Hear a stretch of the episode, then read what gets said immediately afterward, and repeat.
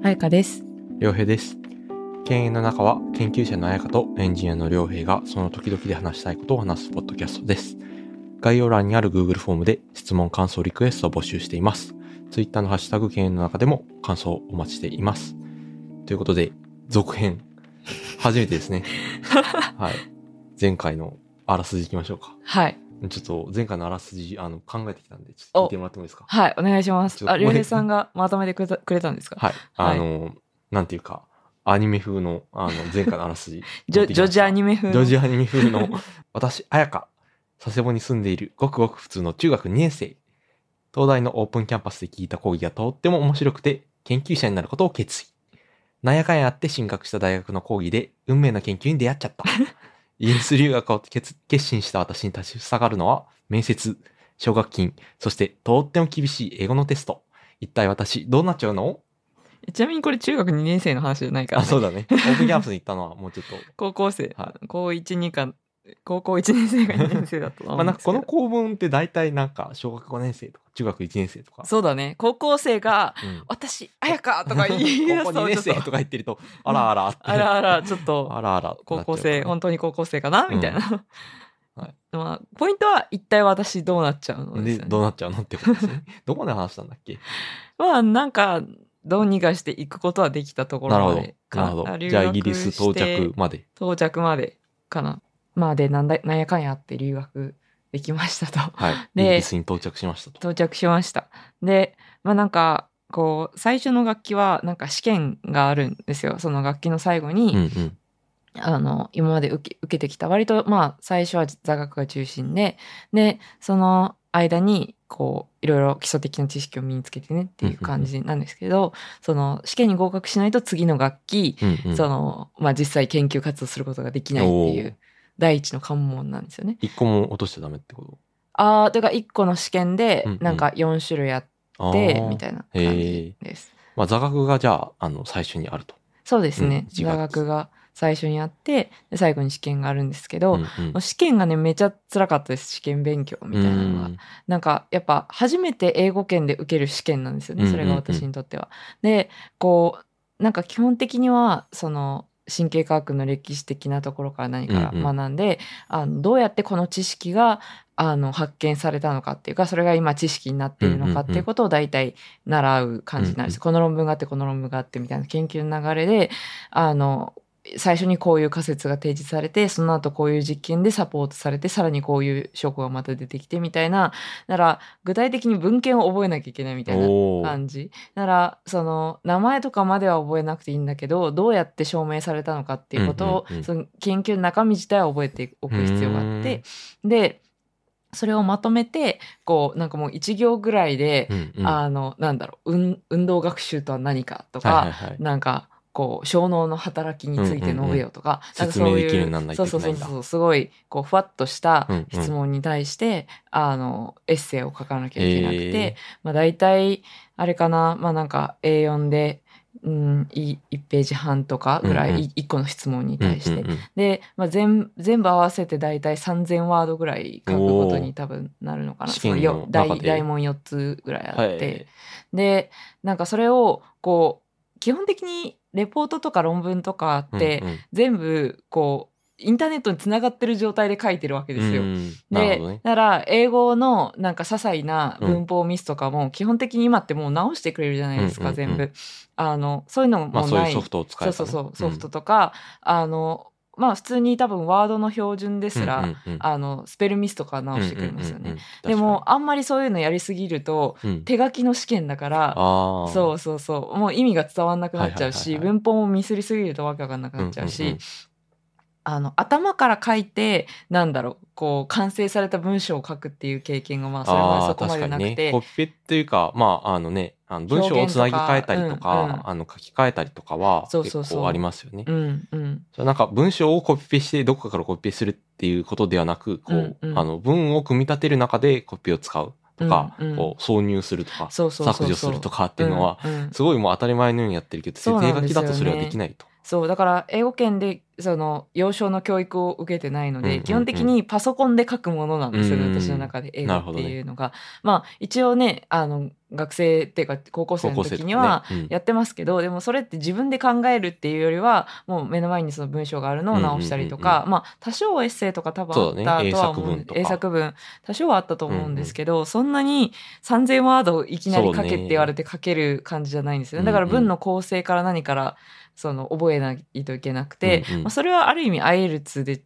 IELTS の受験勉強、まあ、ちょっと前回話しましたけど、うんうん。大変な受験勉強で多少はね あの勉強されたところではあったんです。学べたことではあったんですけどやっぱりもう一回それを学び直すみたいな必要があってで周りは基本的にみんなその私が苦しんだ英語の試験とかはまあ余裕な人たちなわけですよ。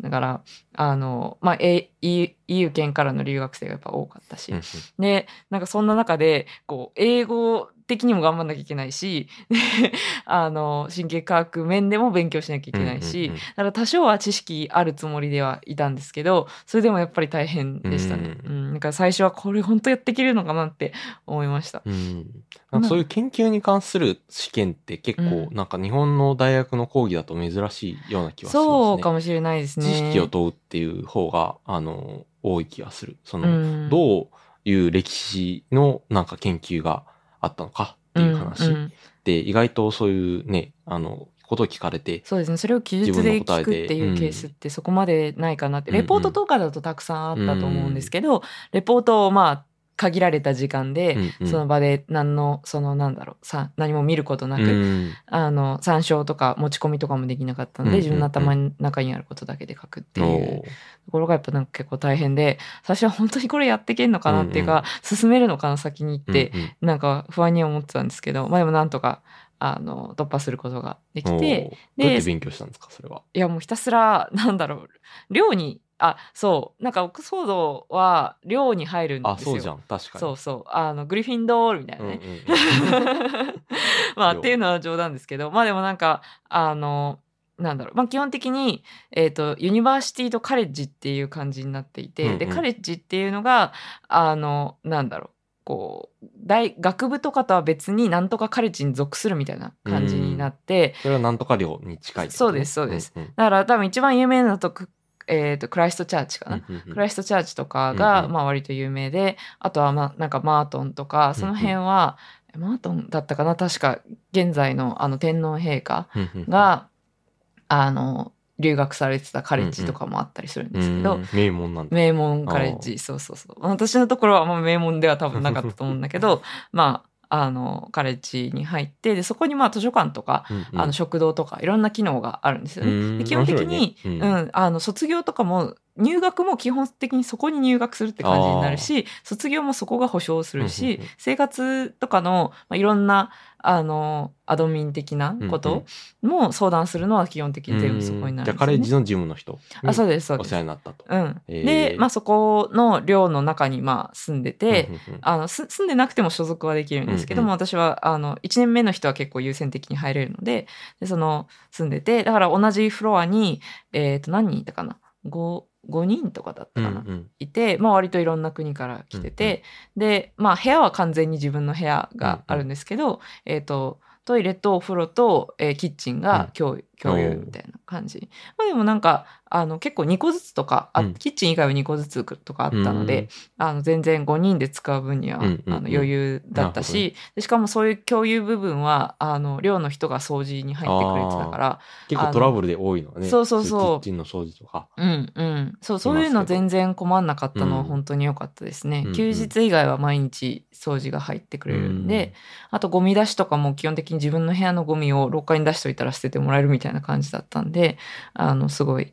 なんかいろいろ助かりました。その寮,、うん。寮制度みたいなの。なね。であのあ私は初めてだったから外国で暮らすの、うんううん。んなんか割と最初がそれで良かったなっていう感覚はありますね。まあ最初から一人暮らしとかじゃなくて、うんうん、そう周りに隣の部屋とかうんうん。になんかし、知り合いというか、んん。あのフラットメイトがいてうん。話したりできてみたいな感じで、でもそこのフラットメイトっていうのは、あの、同じカレッジに所属しているとはいえ、学部とか同じなあわけじゃない。全然違いますね、同じ学学部で同じカレッジって結構珍しいと思います。うん。あんまり、結構ばらけるようになっている感じがして、うん、全然違う専門の人がいて、まあだからそれも楽しいっていう感じですね。だからなんか、え、どこのデパートメントなのみたいな感じで話すし、あの、それぞれみんな修士だったり博士だったりいろんな人たちがいるので、うんうんまあそれも楽しいっていう感じかな。なるほどね。うん日本人の人とかいたんですか？あ、いました、いました。うんまあ、というか、私のカレッジは結構多い方だったかな。あの、いない、全然日本人とかいなくて、ほぼイギリス人しかいないカレッジみたいなのもあったりするんですけど、他の EU の国もあんまり少ないっていうカレッジもあるってことですか？そうですね。うん、私たちは結構アジア系の人とか、うんうんあの、アフリカ系の人とか多かったかな。なんか、イラン人の人とか多かったですね、うちのカレッジは。うん。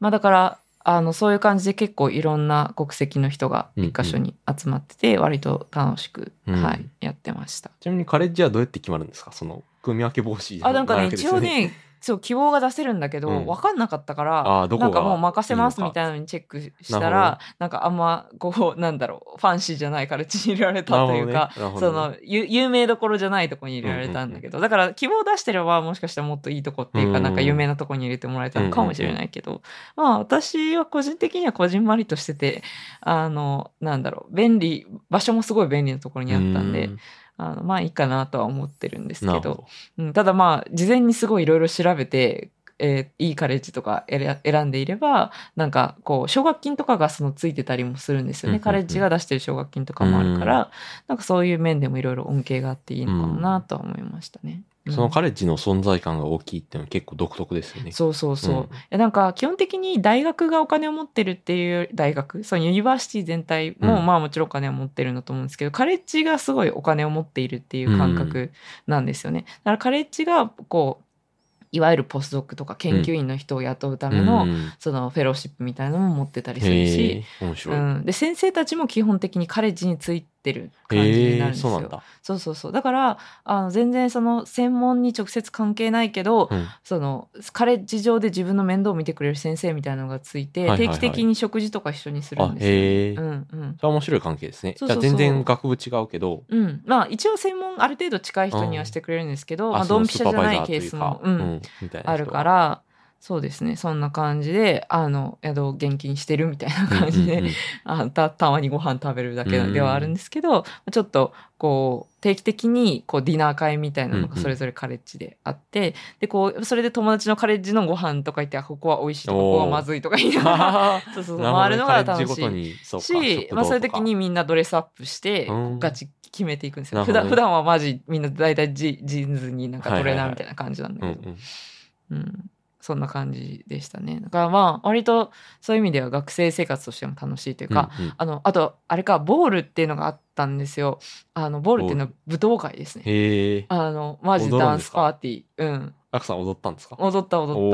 た。なんかサイレントディスコみたいなうん感じで、あの、なんだろう。こう首首に、首じゃないや、あの、ヘッドホンつけて踊るようなやつもあったし、まあそうじゃなくて普通に音楽流れててっていうのもあったし、あの、結構楽しいですよ。うん。あの、みんなすごいドレスで決めて、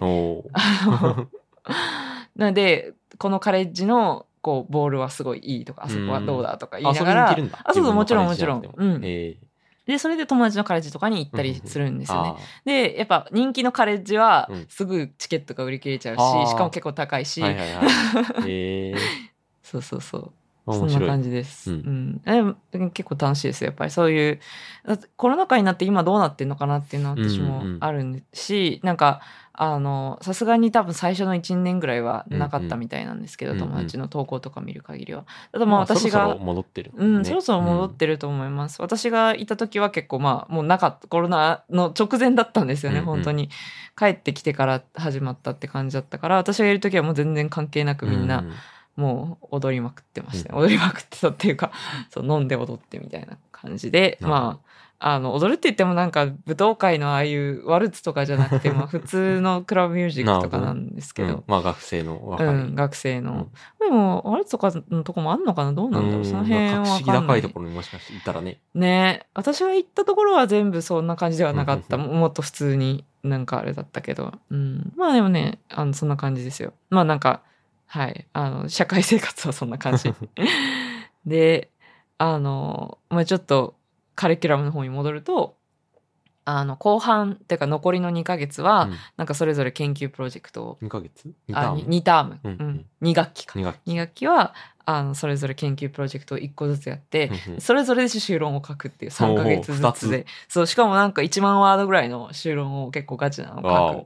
んですよね。うんあの、イントロから書いて、しかもリザルトも自分で出したやつを書くおっていう。実験をして。そうそう、実験をしみて、みたいな。テーマはもらえるんですか？テーマはもらえます。うんうんなんか、それを選ぶ期間でもあるんですよね、一番最初の楽器が。。で、その間に、なんかいろいろ選んで、うんうんあの、たくさん、その教授とかと会って自分はこういうことに興味があって、みたいな感じで、そうなんか、100個ぐらいリストが出るんですよ。うんあの、まあ、大体、だからそこにいる研究員かポ、こう、大学院生のお手伝いみたいな感じのが多いんですよね。で、それで手つお手伝いしながらちょっとデータを取って、それを元に自分で、あの、論文を書くみたいな、うんそういう感じでしたね。すごいね。2つ修論を1年間なのに。そうそうそう。しかも、その3ヶ月に1本それを書くわけですけど、その3ヶ月のうちにさらになんかエッセイも書かなきゃいけなくて、うんでそのエッセイは、まあ、さっき言ったようなあるテーマを自分で決めて、うんうんそれについてまあレビュー論文を書く練習みたいな感じですね。で、ちゃんと論文引用しながら、あの、まあ、あるテーマについて書くみたいな、そういう感じ。なるほど。まあ、一でした個分野というか、あの、をまとめる。その研究をまとめるっていう課題。そうですね。ただそれってすごく、まあ自分が今日、その授業で習ったことの中で自分が興味があるものについて深めて書くって感じなんですけど、まあやっぱり自分の興味にすごい寄せていく感じにはなるんで、うんうんうんだからすごいなんか、なんだろう。うーん、なんかは博士課程になっても、あ、これすごい自分があの時調べたことがうんなんか繋がってるなって思う瞬間がすごくたくさんあっうんて、だから自分がやっぱり興味があることっていうのを、こうちゃんと体系的に調べて書くっていう最初の訓練になったんですごい良かったんですよ。うんいい経験だった。うん、すごいいい経験でした。私3つのテーマについて書いたんですけど、最初は、その、なんだろう、こう、その時、神経科学で、こ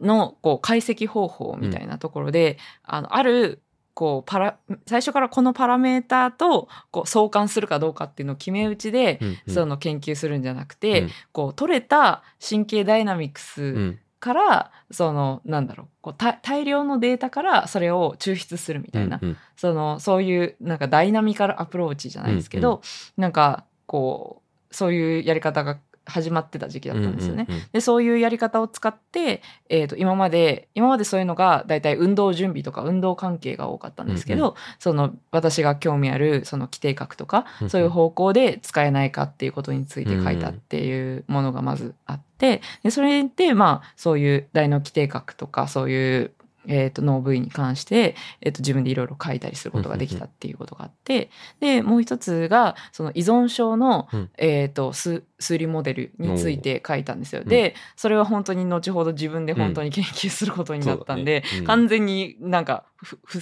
なんか伏線。伏線、そう、伏線を回収してるんですようんね。その時に書いたイントロとかその時引用した論文っていうのをうんうん。その後自分でもう一回、まあおー。全然文章とか文脈は違うけどもう一回引用してることになってるし、うんうんうん。だからなんかあすごい伏線自分でも回収してるなと思ってもう一つがもう結構関係していて、うん。それはえっ、とまあ嗅覚匂いのその学習で価値を新しく学ぶっていうことと、その生徳的なもともとその、なんだろう学習しないで好き嫌いっていうのを学んだりすると思うんですけどその匂いの好き嫌いを学習で学ぶのか生徳的で、ま学ぶのかっていうのでいろいろそのなんだろう神経回路が異なるんですね。うんうんそれが症状場合の神経回路でうんどういうふうに分かれているかとか、あのそれぞれを融合してどんな研究を今後していくべきかみたいなうんうんエッセイを書いてて、おこそれもれも。そう伏線になっていて、うんそれを白白論でやってる研究うんうんうんになるんですよね。だからまああのそれぞれ研究の話もあの後ほどまとめてしたいなと思うんですけど、まあ、とにかくそういうなんだろう、まあ、自分がどういうことに興味あるのかなっていうのをその考えた時期でもあったんですよね。うんうんでなんかその研究そこでやってた研究っていうのがなんか後ほどすごいなんか生きてきたなって感じがあってすごい大変だってすごい忙しくてうんうん。もうなんか常に何か書いてるみたいな状態うんだったんでなんかそんなになんだろうこう楽器中はあんまり遊びにも行けなかったんですよね。土日もなんか図書館行ったりすることも結構あったし、なんかこうキラキラ学生生活を SNS で発信したりもなんかできなかったんですよね。そんな余裕がなかった。いや、うん。なんか振り返るとめっちゃ海外旅行してるんですけど、うんうん。あのでもやっぱり基本的にだから休みの間うん。なんか楽器中じゃなくて、そうそう楽器とか楽器の間に結構長い休みがうんうんうんヶ月、1ヶ月ぐらいあったりするんで、1年しかないのにね。うん その楽器の間はすごく濃いってことですよね。そうそうそう楽器の間すごい忙しくて、楽器と楽器の間はすごい遊ぶみたいな、うんうんうん 感じで過ごしてました、ね。なるほど。うん、まあじゃあ日本の大学みたいなアルバイトとかは、まあ基本みんなしてる余裕はなさそう。ああそうですねただ私は一応なんか一応なんかビザ的にも多少は許されていて、うんうん週何時間とかだったらいいですようんみたいな。で私の場合はその日本のアラヤっていう会社うんうんでちょっとだけインターンというかバイトをしてました。リモートでってことはいですねリモートで。うんうんまあ、バイトって言っても本当に研究バイトっていう感じで、あのちょっとコードを書いたりとかする仕事をしてましたね。なるほどはい。まあまあまあそんな感じで漁師さんもね来てくれましたよね。あそうだね遊びにね、うんそれで言うと、うん、イギリスを観光して。そうだからにい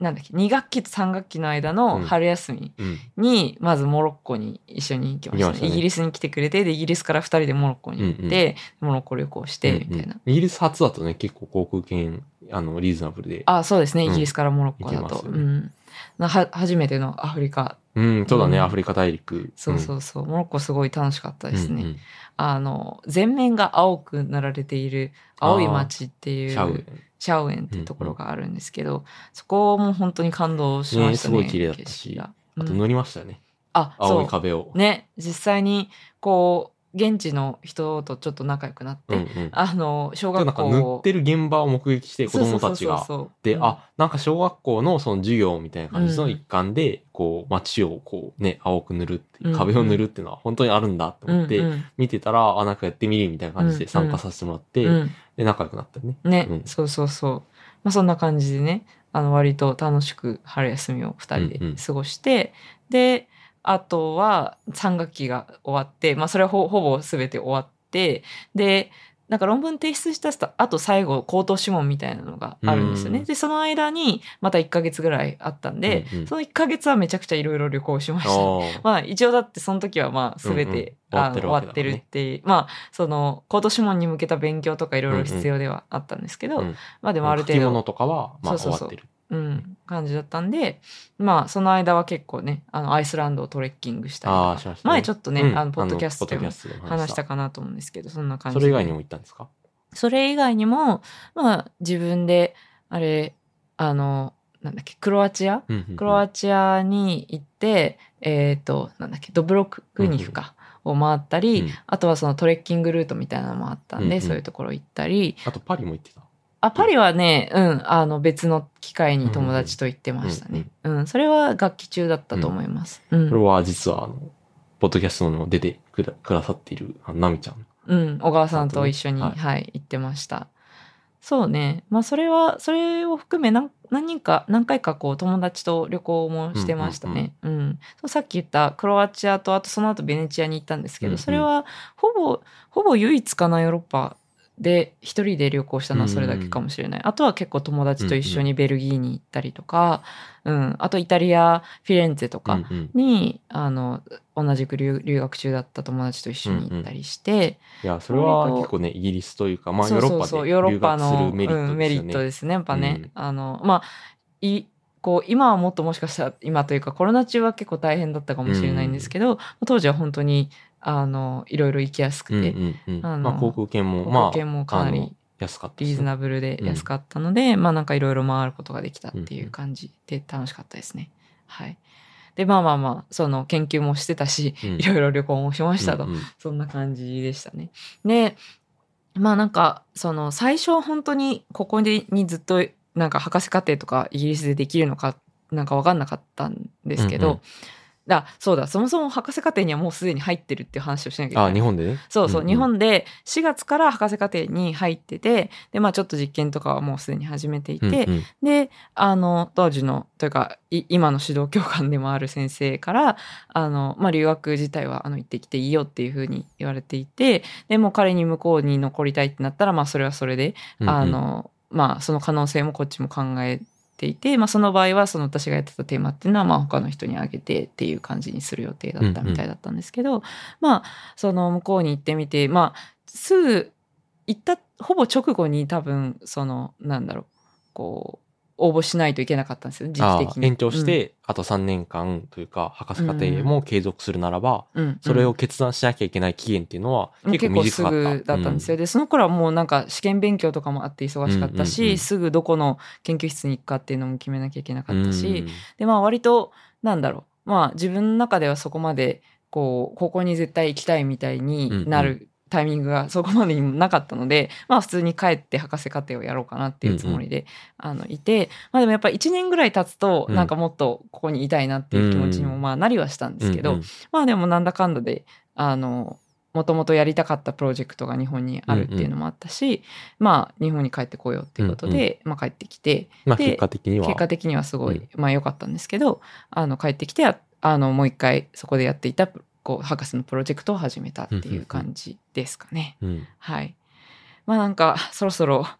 研究どういうは研究を今までやってきたかみたいなはい話をまとめて、というかあのヒストリーみたいな話もしたいなとここからじゃあ博士の過程でどういうことをやったのかっていう研究の話ってことうん、ですね。そうですね。まあ、博士の過程だけじゃなくて、その前からどういう研究をやってたのかっていうのもなんか一緒に話そうかなとうんうん。思うんですけど、まあ、私はなんかドーパミンっていう分子に関してずっといろいろ研究してきて、うんそのドーパミンが脳の中で何しているのかとか、どういう機能を持っているのかってすごいいろいろ機能があるんですよね。なんかやる気スイッチとかそういう感じで聞いたこと、うんうん興奮とかそういう感じそうです。ね。うん。なんかそういう感じで聞くことが多いかなって思うんですけど、本当にめちゃくちゃいろいろ機能があって、うん逆になんか関係してないことを見つける方が難しいぐらいの勢いで、めっちゃいろいろなんか関連性があるんですよね。まあなんかそれこそ学習とか、うんあの、新しくこう何かを学習するのにも効いていて、うんその、まあ、報酬、例えば、なんかジュースを元に、こう、この匂いが、こう、いい匂いかどうかを学ぶとかうんうん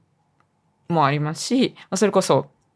動動機づけ、やる気をこうキープするみたいなものにも効いていて、なるほど。まあ、例えば、そのドパミンを、えっ、と、まあ、一時的に例えば実験とかで、うんあの低下させたりすると、あの、やる気、やる気がなくなる。まあ、うんやる気がなくなるっていうのをどう測るかっていうのも多分いろいろうんうんあると思うんですけど、じゃあ例えばまあマウスと、か、そういうハエとか。で言われてるののは、えっ、と、まあ、人でも、まあ、似たようなのが、その病気の人で、そういう状態になった人が、ドパミンが出にくくなっちゃった人っていうのがいて、うん。でそういう人たちはまあちょっと無気力になってしまったりとか、そのう動きがスムーズにできなくなったりとか、まあそういういろんな症状があるんですけどまあなんかあの、まあ、例えば実験的に、うん。あのドーパミンが出づらくなってししまうような状態にすると、うんまあ、例えばゴールにたどり着くまでの時間が遅くなったり、うんうんうん。まあここに報酬があるってあの餌がもらえるって分かってもそこにたどり着くまで遅くなったりとかするんですよね。ただ目の前に餌をあげてれば食べる量は変わらないなんですけどど。食欲が落ちたわけじゃ食ない。欲が落ちたわけではなくてただそこに行くまでが遅くなったりとか、難しい課題を解く。こそうそうそう時間が、こう、観察の結果から伸びることがわかると。うん、まあその分かりやすいもので実験で言うとなんか2つ迷路があって、うん。片方にはすごいなんかこう微妙な餌しかなくて、うんうん。片方はすごいなんかいい餌があるんだけど、うん代わりになんかこう壁をの乗り越えなきゃいけないんですよね。うんうんそのぶ物理的な壁っていうか。うん。うんあなんか乗り越えないとなくて。でえっ、と普通はそのなんていうかこう元気なうん。マウスうんだとそのまあ元気なネズミさんだとまあこう報酬大きい方に行うんくうん。んですけど、あのドパミンが出てないうん。マウスだと大きい方に行けなくて、うんうん。ちっちゃい方にしか行かなくなるっていう、うん。まあそういうあれですねコストに見合ったリターンみたいな、うん。その辺の感覚が変わってしまうっていうことが分かっていて、まあ、難しい課題にチャレンジして大きい餌を食べようという、うん、こう、行動をしなくなる。そうなんですただその大きい餌と小さい餌がこうバリアがない状態だったら、うん大きい餌取り続けるんですよね、うんうんうんだからまあバリアとかは、がうん。ね、そういう意味では食べたい気持ちは。そうそうそう。あのいい方その大きい餌の方がいいっていう、うんうんうん。っていうか大きいっていうかまあいい餌の方がいいっていう感覚はあるんだけど、みたいな。ただまあ壁あるしいいかみたいな感じになっちゃうみたいな。なるほどね。そうそうそう。まあそんな感じであるとか、まあ、動きを開始する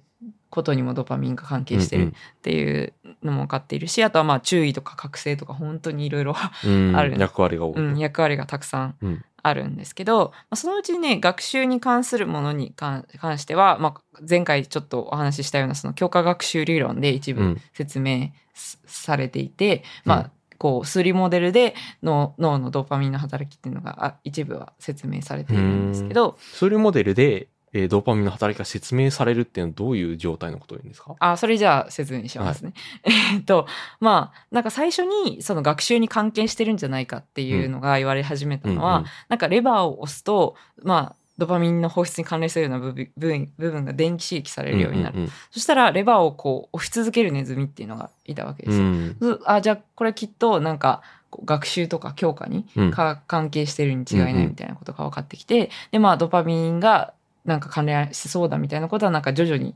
こう明らかになってきてたんですよ。うんうんでそんな中で、まあ、じゃあドパミン細胞がどういうその神経細胞がどういう活動をするかを記録しましょうっていうことをうんうんするんですね。そうすると最初はあの全く予測しなかった報酬に対してこう活動するんですよ。うんなんか例えば何何も予測してなくて、えーっとまあ、急にジュースが飲めたら、うんそのジュースに対してあの発火頻度が上がる？うん。ドパミン細胞の。ドーパミン細胞って言ってるのはドーパミンを受容する。あドパミンをだ出す細胞。出す細胞。なるほど、で、あの活動するってこと、まあ脱細胞が活動するってことはドパミンが出るってことなんですけど、まあドパミンが出る。うん。であちなみにドーパミン出るって言ってるのはその脳の全体でいっぱい出るようになるんですか？それとも一部分で出るようになるんですか？ああそうですね。まあ一部分そのドパミン細胞がある部分っていうのは結構限られていて、うん。まあ、ある部位にあるうんうん。その脳のある部位にあるドパミン細胞から放出されて、うん。で結構広い範囲にそのなんだろうドパミン細胞っていうのが出るっていうのは分かっているんですけど、他のその神経伝達物質とかと比べても、うんうん。あのかなり広い範囲に出るっていうのは分かってるんですけどまあでもある程度は狭い部分で出るけどそれがこうじわじわ伝わっていくって感じなんですか？それそうそれもありますしその投射先自体がたくさんあるっていうのもあります。うん。うーん。それはじゃあ物質の種類によってなんかそういう極材があるっていうのは結構よくあることだけどドーパミンの場合それはちょっと広めっていう感じ。そうですね。えー。というか基本的には本当にこう出たさ先の受け取り先のこうシナプスうん。というか神経細胞がつながるその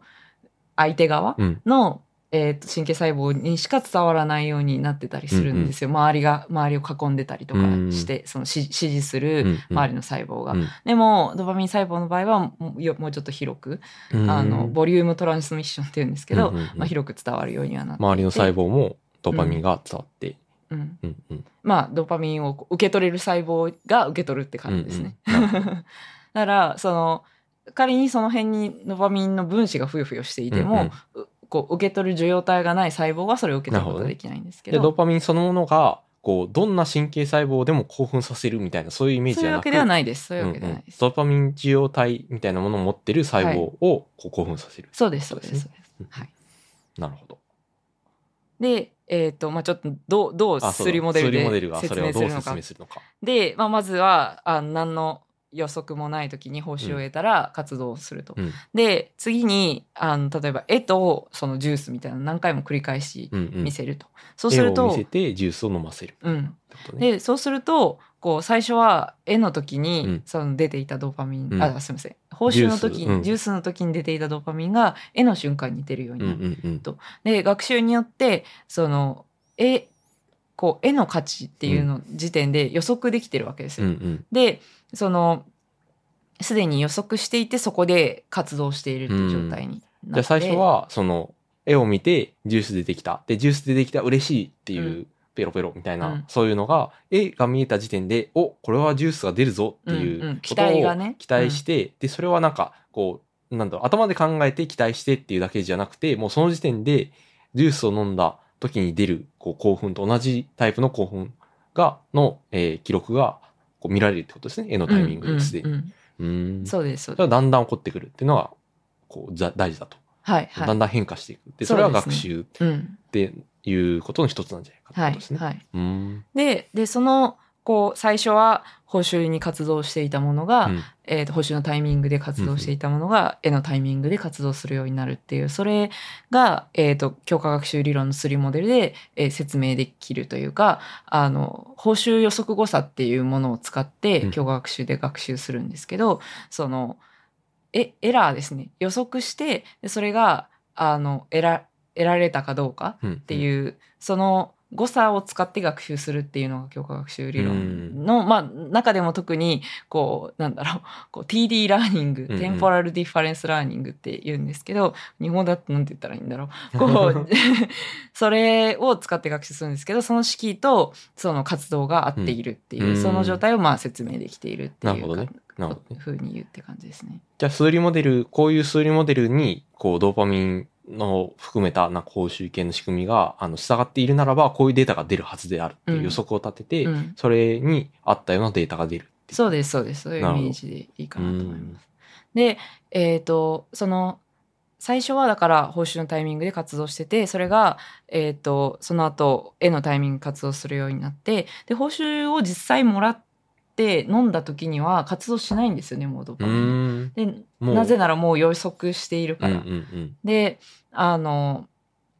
もらえると思って期待していた時にもらえないと逆にそのドパミン細胞ってもともとの活動量みたいなのがあるんですけど、それが下がるんですよさらに。ん。でそういう活動っていうのが、まあ、基本的にそのなんだろう報酬予測誤差、うん。TD 誤差っていうものとその数理モデルで予測されたものと挙動が一致してたので、まあ、ある程度それで説明できるんじゃないかっていうふうに、まあ、そその通りの活動をするドパミン細胞ばかりではないんです、当然。ドパミン細胞のうち何パーセントかがそれそのそれに似た活動をするっていう感じなんですけど、まあ、でも一部は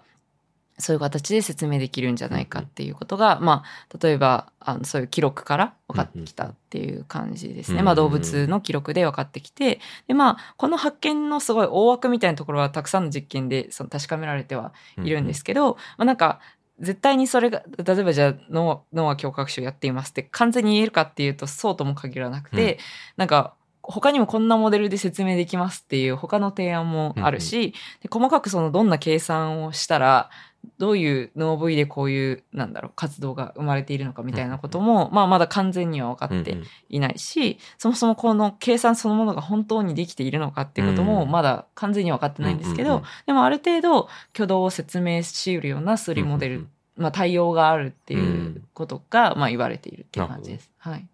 ちなみに、まあ、あの、もしかしたら初めて聞く人もいるかもしれないんで、強化学習っていうワードは、あの、もしかしたら聞いたことない人もいるかもしれないですけど、どういうものなんですか？なんかすごい強い学習ってわけじゃないってことですよね。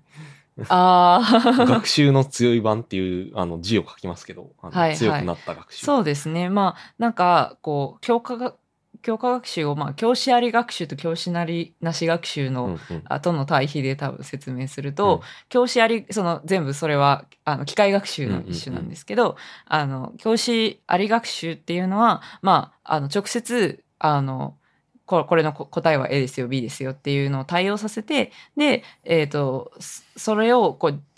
数理モデルが分類できるようになうんうん。るように目指すっていうのが教師あり学習。で、教師なし学習は、あの、そういうものではなくて、まあ、なんなんだろう、こう、最初から正解を与えるのではなくて、えっ、と、そのデータが持っている構造っていうのを、まあ、可視化したりして、うんうん。こう分類したり、うん。まあ、複数のクラスターに分けたりとか、うんうん。そういう感じですかね。はい。で、えっ、と、まあ、強化学習っていうのは、えっ、と、まあ、こう、複数のトライアンドエラーというか学習を通じて、まあ、環境からこうフィードバックを得て、うんうんうんで、それによって、えっ、と、ある、こう、まあ、それをトライアンドエラーを繰り返して、ある、こう、選択肢が、えー一本の選択肢より良くなったみたいなものを、ことを学ぶっていう感じですね。だから最初から、このルートをたどるのが正しいみたいな一対一を与えられるんではなくて、えっ、と、複数繰り返した結複数回うんうん学習を繰り返した結果、こっちの方がよりこうこういうその選択肢を取った方がより良いっていうことを学ぶみたいな、うんうんそういうイメージですかね。うんなんかもっと多分こう数理モデルに特化した形でいろんな説明の仕方あるんですけど、うんうん言葉でまあ説明するとしたうんうんうんらそんな感じかなっていうふうに思うんですが、まあどどうですか？あありがとうございます。なんかすみません。急にこう振って。いやいやいやいや。あでも、もしかしたら聞いたことはあるかもしれないというか、まあ、あの、前回、あの、件の中でも紹介したような例で言うと、あの、アルファ5とか、んそういう、こう、ゲームを解いといて、なんだろう、強く、こうなるみたいな、そういうそうですね。まあだから、学習でやってうるわけですよねん。。まあ囲碁 AI とか将棋 AI みたいなのを多分イメージすると、あの、いいのかなと思うんですこういうけど。場面で、なんかこういう手を打つっていうことが、こう、そのまま勝ち、負けに直接つながるわけじゃないけど、なんかそれをどんどんどんどんその、あの、ゲームの展開を進めていくと、勝ったり負けたりすると。うんうんで、えーそれを逆算するわけですね。こっちの手を取ると、勝つ確率は高くなりそうだ、みたいなことうんうんを、あの、まあ、環境からのフィードバックを得ながら、うんつまり盤面がこうなるってことは次に取れる手がこうなるっていうふうなフィードバックを得ながら、えー学習していくみたいな、うんうんそういう感じそうですね。んはい。まあだから、あの、最終的に、こう、こちらの方がより良いみたいなうんう、んこう、選択肢。まあだから、その、環境の中で、こう、いろいろ繰り返して試行錯誤するやりとりを通じて、まあ、より良い選択肢を学ぶというか、そんな感じうんうんうんのイメージでいいですかね。なるほどです。えーと、で、なんだっけ？あ、えっとと、数理モデルあ、そうかそうでか。説明するとどういうことかってことを教えてもらった、うんそうですね。。だから最初、まあそれがさっきもう前前回の話で出てきた、まあ、シュルツ先生とか、まあもちろんその、えっ、と、先生以外にも関係した人、まあそれより前にできてたいろんな理論とかもあるんですけど、まあまあ、あの、とりあえずはそんな感じの、こう、ことをまあ、か講義で聞いて、あ、面白そうだな、みたいな思ったっていうのがきっかけとしてはあって、で、まあでもなんか、こう、調べれば調べるほど、本当にこのモデルが正しいのかっていうのはどんどんわかんなくなっていくは、いくんですけど、まあでもその、私の中でやっぱり、その数理モデルは、あくまでもその環境のモデルだと思っていて、なんだろう、こう、すべてのモデルは間違ってるけど、うん。一部のモデルは有用であるっていう、まあうん有名な統計学者の言葉があって、うんうん私は結構それに結構共感してやっているっていうところがありますね。だから脳で完全に全く同じ計算をやっているわけではないうんうんかもしれないんだけど、その言語でこういうことが起きているはずだっていう、こう、なんだろう。見方を共有するよりもこういう計算をしているはずだっていうふうに捉えて言葉を共有する、シミュレーションとかすることによって、えー、とそういう仮説を共有するっていうことには、まあ、一定の意味があると思っているみたいな立場です、私は。ね。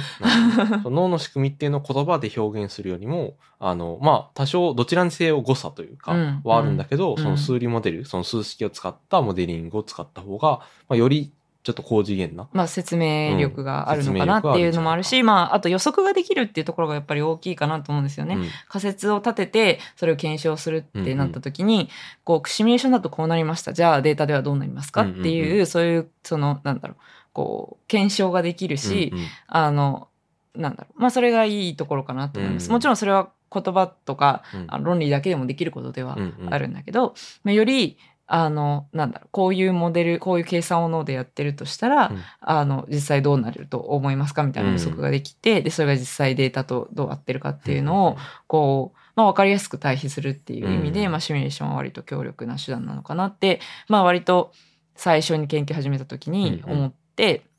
まあまずはそのなんだろうそういう研究をやってました。うん。で学部生の時に始めた研究っていうのはその数理モデルを使って割とそその当時最新の実験で発見されその持持続的にこうゴールにむゴールっていうか報酬に向かってうん。こう上昇するようなドーパミンの濃度の変化っていうのがあったんですよ。それがあの今までこう観察されてたような報酬のタイミングでバッて上がるか、それともこうなんだろうこう例えば絵とかそういう予測するようなその価格刺激の時にバッて上がるかっていうそういう、あの一過的な活動に比べてこうそれで持続的にダラダラしかもこうゴールに向かって上がっていくっていう活動が、えー見つかって、しかもその後、まあ、たくさんいろんな実験でみうんうん。より見つかるようになって、うん。で、それを、そういう活動も教科学習で果たして説明できできるのか、それともそれは全く別のシグナル、うん。別の、えー信号なのか、うんっていうことに興味を持って研究し始めたのが一番最初だったんですよね。ゴールに向かって上昇するドーパミンっていうのは、例えば、その、なんか絵が出てくるモデルだと、あ、なんか絵出てきそうだな、みたいな、チラッみたいな、その絵の、こう、先端のモナリザの絵だったら、モナリザの頭が見えてきたっていうところで、こう、だんだん上がってくるみたいな。ああ、そうですね。いや、うん。それは、えっ、と、まあ、実際に見つかったタスクで言うと、その、実際、ゴールに向かって歩歩いていくときうんに上がっていくみたいな、そんな感じですね。その、スタートの時点から、うんそのゴール時点に向かって、こう、だんだん歩いていって、その近づくごとに上がっていくみたいな、うん。そういう感じだったと思います。で、まあ、実際どういう条件で、そういう、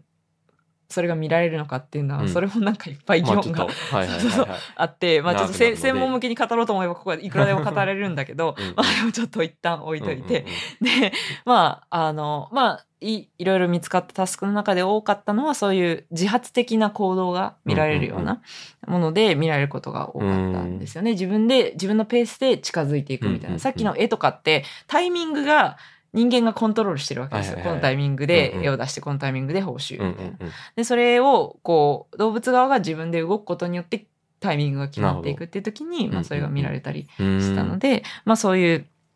なんか違いがあるんじゃないかなっていうふうに思ってたんですけど。まあでもつまり、ちなみに立ち止まると、例えば止まったり、戻ると減ったりするんですか？ああ、それはいい質問で、うんまあ、なんかその辺をいろいろ切り分けたくて、うんうんその、実際、こう、歩いてるマウスをこう、テレポーテーションさせたりして、なるほど。なんだろう、どう、どう変わるかっていうのを調べた研究とかもあります。自発的じゃなくはいて、こう、パッとこう、気づいたら、ま、前にうんうん行ってるとか、うん後ろに動く、後ろはなかったかな、まあ、うんうんうん前に動かされてるみたいな。うんうん 自分で、うわ、動いてないのにうんうんうん前に進んでいるみたまあ、いな。壁がヒュッと近づいてくるみたいな、そういうのあるかもしれないし。うんうんだからゴール地点になんかピュッてこうテレポーテーションする。なんか、ううこう、まあ、マウス自体は同じ空間の中で、うんうん。まあ、動いてるんですけど、それが急になんか移動させられてるっていうか、うんうん。なんか思ってたより前にいるみたいうんうん。な状態になった時に、さらにどうなるかっていうのとかは、ままたいろいろ調べられたりしてるんですごい面白いと思います。はい。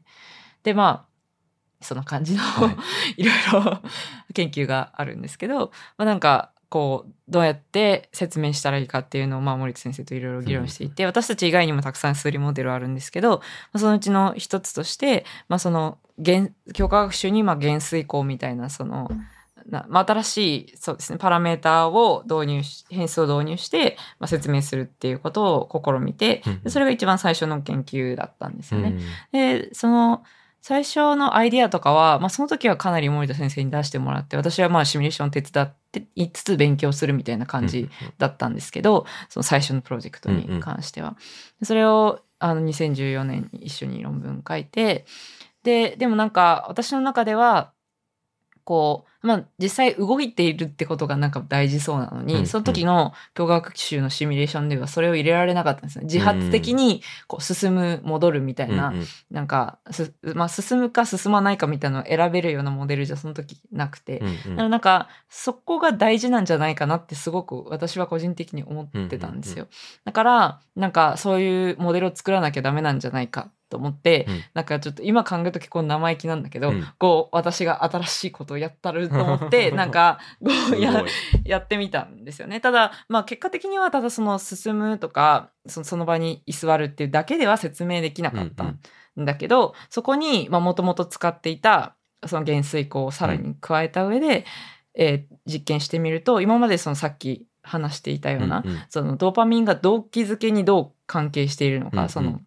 やる気にどう関係してるのかっていうのを実験でちょっと説明したと思うんですけど、こう、大きい方、大きい報酬と小さい報酬があった時に、うんそう、バリアがあるといけなくなったりうん。するって言ったじゃないですか。で、それを説明できるようなモデルを作ったんですよ。うん。うんあの、その、私のアイディアと、も森田先生の元々のアイディアを組み合わせることで、えっ、と、そういう、あの今まで観察された実験結果をうんうん。こう説明できるようなモデル、うん。それとまあ挙動が一致するようなモデルっていうのを作ることができて、でそれをかいそれがまああの前回のエピソードで話していたマシュルツ先生に話した話だったとか、なるほどね。とか、うん、でそれが私の一番最初に書いたファーストの論文でしたね、うんそれが。はい、でまあそんな感じで、まあ最初はそうやって主に教学習を中心としたモデルっていうのをやってたんですけど、ちなみにそれは、えっと、実際にマウスをこう買って実験したりするっていうのを、彩香さんがやってたわけではない、そうそうですね当時はやってなかったんですよ、うんうんで自分でもそういう実験をやりたいと思ったのもあって留学を決めたっていうのもあったんですよね。うん留学ではそういう動物を使った実験とか？そうですね。だから、まあ、数理モデルをやってたのもあって、逆に数理モデル以外のことをやろうって決めてから行きました。なるほど。だから、あの、人でじ、その、なんだろう、行動実験とかうんうんうんいろいろしたりするっていうのが一つ、そうそういうプロジェクトと、うんうんあとはマウスでそういう実際にドパミン細胞から記録を取るっていうのと、両方やりましたね。で、それぞれに関して修論を書くっていう。そうそうそう。大変だったけどね。でもなんかすごくいい経験でしたね。自分がどういうことをやりたいのかなとかをうんうん改めていろいろ考えるきっかけにもなったし。普通はその修士課程、例えば2年間日本でやるとして、うんこう複数のそのモデル動物っていうんですか、うんそのマウスの研究、うん人の研究っていう別の動物でやる体験っていうのはなかなかできない。まあそうですね。うん。まあでも、あの、日本の割とじっくりうん一つの研究室で長くやるっていうのもまあいいいいんじゃないかなとは思いますけどね。うんうんうん。あの、1年で3ヶ月ずつシュシュってやって、うんうん。私はすごく、なんだろう、こう先生にも恵まれたし、うん。よかったなって思うんですけど、うん。やっぱ、こう、面倒見る側の負担も結構大変というか、うね3ヶ月しかいないし、うんその間に3ヶなんとかど、っか行っちゃうようそうそうそうそうな人に、そうこう、でもいろいろ教えてあげなきゃいけないし、まあ多少はね、それこそ、こう、なんか多少 N 稼ぎぐらいしてくれるかもしれないけど、もしかしたら自分の研究の。うんね、でもまあ、とはいえね、ちょっと大変ですよね。うんみんな面倒見るのは。なるほど。まあまあまあ、そんな感じなんで、すあの、人によってはやっぱり、そんなんだろう、こう、ほん本当にただ N 増やすだけとして使われて、な、なんだろう、あんまり学習面で、こう、いい効果がなかった人、うん。そういう学生さんも、うん。まあ、学新しいことが学べ、は学べるのかもしれないんですけど、ななんだろう、周りからの扱いがあんまり良くなかったっていうか、んんん。まあ、その、博士の学生とかポスドクの人たちも、まあ自分の研究はある意味ちょっと手伝わせてる、は手伝わせてるんだけど、まあでもその、面倒まで見る義理はないみたいな人もいるわけですよね。なるほどね。私はすごくよか運が良かったし、まあみんなすごい良くしてくれたから、うん。本当にいろいろ学べてよかったんですけど、そういう人ばっかりじゃないから、まあ結構苦労した人もいて、まあだからなんかあのシステムが一概にめっちゃいいかって言うとわかんないんですけど、うん。まあでも私にとってはすごい良かったです。うんうん。うん赤さんって聞いてると結構運いいですよね。確かに。うん。そうかも。豪運なのかもしれない。幸運ね。いやよくそのネタで盛り上がりますよね。うん。赤さんの豪運さは、まあ、うん誰も認めるかもしれない。そうかな。まあでもなんか、なんだろう。まあ、あ本当になんか周りの人には恵まれててありがたいなって思うことは多いですね。うん。なんかそれを運と言ってしまえば運なのかもしれないし。うん。まあ、それをわかんな引き寄いですけどせる努力が。努力努力なのかなわかんないです。まあでもなんか最終的には運な気もしますね。うん。けどうん、まあまあそんな感じですね。でまあそうやってスリモデルの研究をしていたんですけどやっぱり自分である程度データも取りたいなと思ったしそのやはりスリモデルだけで説明するのにも限界があるな。常にスリモデルっていうのは予測を立てるとこまでは良くてもそれを実際にその実証したり新しい仮説とか新しい役割をそのドーパミンが何してるのかのうんうん。何してるのかみたいな新しい役割を考える上ではまあ必然的に実験が必要になってくるうん。から、でもその辺はねもうなんか学部の時からずっと悩んでんだよね。未だに悩んでるんだけど、なんか例えば私はその数学の能力みたいなところで、うん今その数理生物とうんうんか数理モデルの専門家としてやってる人たちと比べたら全然足りないなって思うし、なんかかといってものすごい実験できるかって言ったらそういうわけでもないしどっちも中途半端なんだよね。なんかもうそれはなんだろうこう自分でもすごく分かっていて、その上でどっちかを強化す、どっちかに完全に進んだ方がいいのかなって、うんうん。もう思ってたんだけど、まあ、でも途中からなんか開き直っうんたんだよね。なんかどっちかだけやってるとやっぱり自分自身が気になってきて、うんうん。どっちもやりたいなっていうふうに思うから、なんかまあ、それはやりたいことをやった方がいいんじゃないかなっていうか、なんだろう。こう生存戦略みたいなこと考えるとさやっぱどっちかに特化した方がいいみたいなのはあると思うんだけど、私はそうじゃない道を選んだんだよね。まあなんか、うんうこう勉強は両方必要になるしどっちから見ても中途半端になっちゃうんだけどうん、うん。うん。まあでもなんかこう私はずっもう本当に学部の時からそれでずっと悩んでてうんうん。どっちをやるか。だから本当にいろんな先輩にもし相談したし、なんかどうしようどうしようどうしようってずっと思ったし、まあ、人によってはどっちかだけをやった方がいいよって言ってくれる人もたくさんいたんだけど、どっちかだけをやる人の方が、まあ、多いわけですね。その理論的な部分と、まあ、うん実験的な部分と、うんまあ、大きく二つにこう分かれるというふううんになんか理解してるんですけど、うんそうですね生物系の研究うんをする人は。うんだから私はなんかね、まあ、どっちつかずな自分を諦めたみたいなところが正しいかな。うんどっちもやることにしたっていう う。ん、そうですね。まあ、結局やっぱりどっちも必要だとは思うんですよ。うんうんやっぱりその自分がどっちかのプロになってこうコラコラボしてすごくいい仕事をするっていうそれはそれですごくいい形だと思うし、うん。私も最初はそれを目指してたんだけど、例えだからば理論のプロになって、うん、実験もしてくれるあのパートナーを見つけて一緒にコラボレーションするっていそうですそうですそうです。だか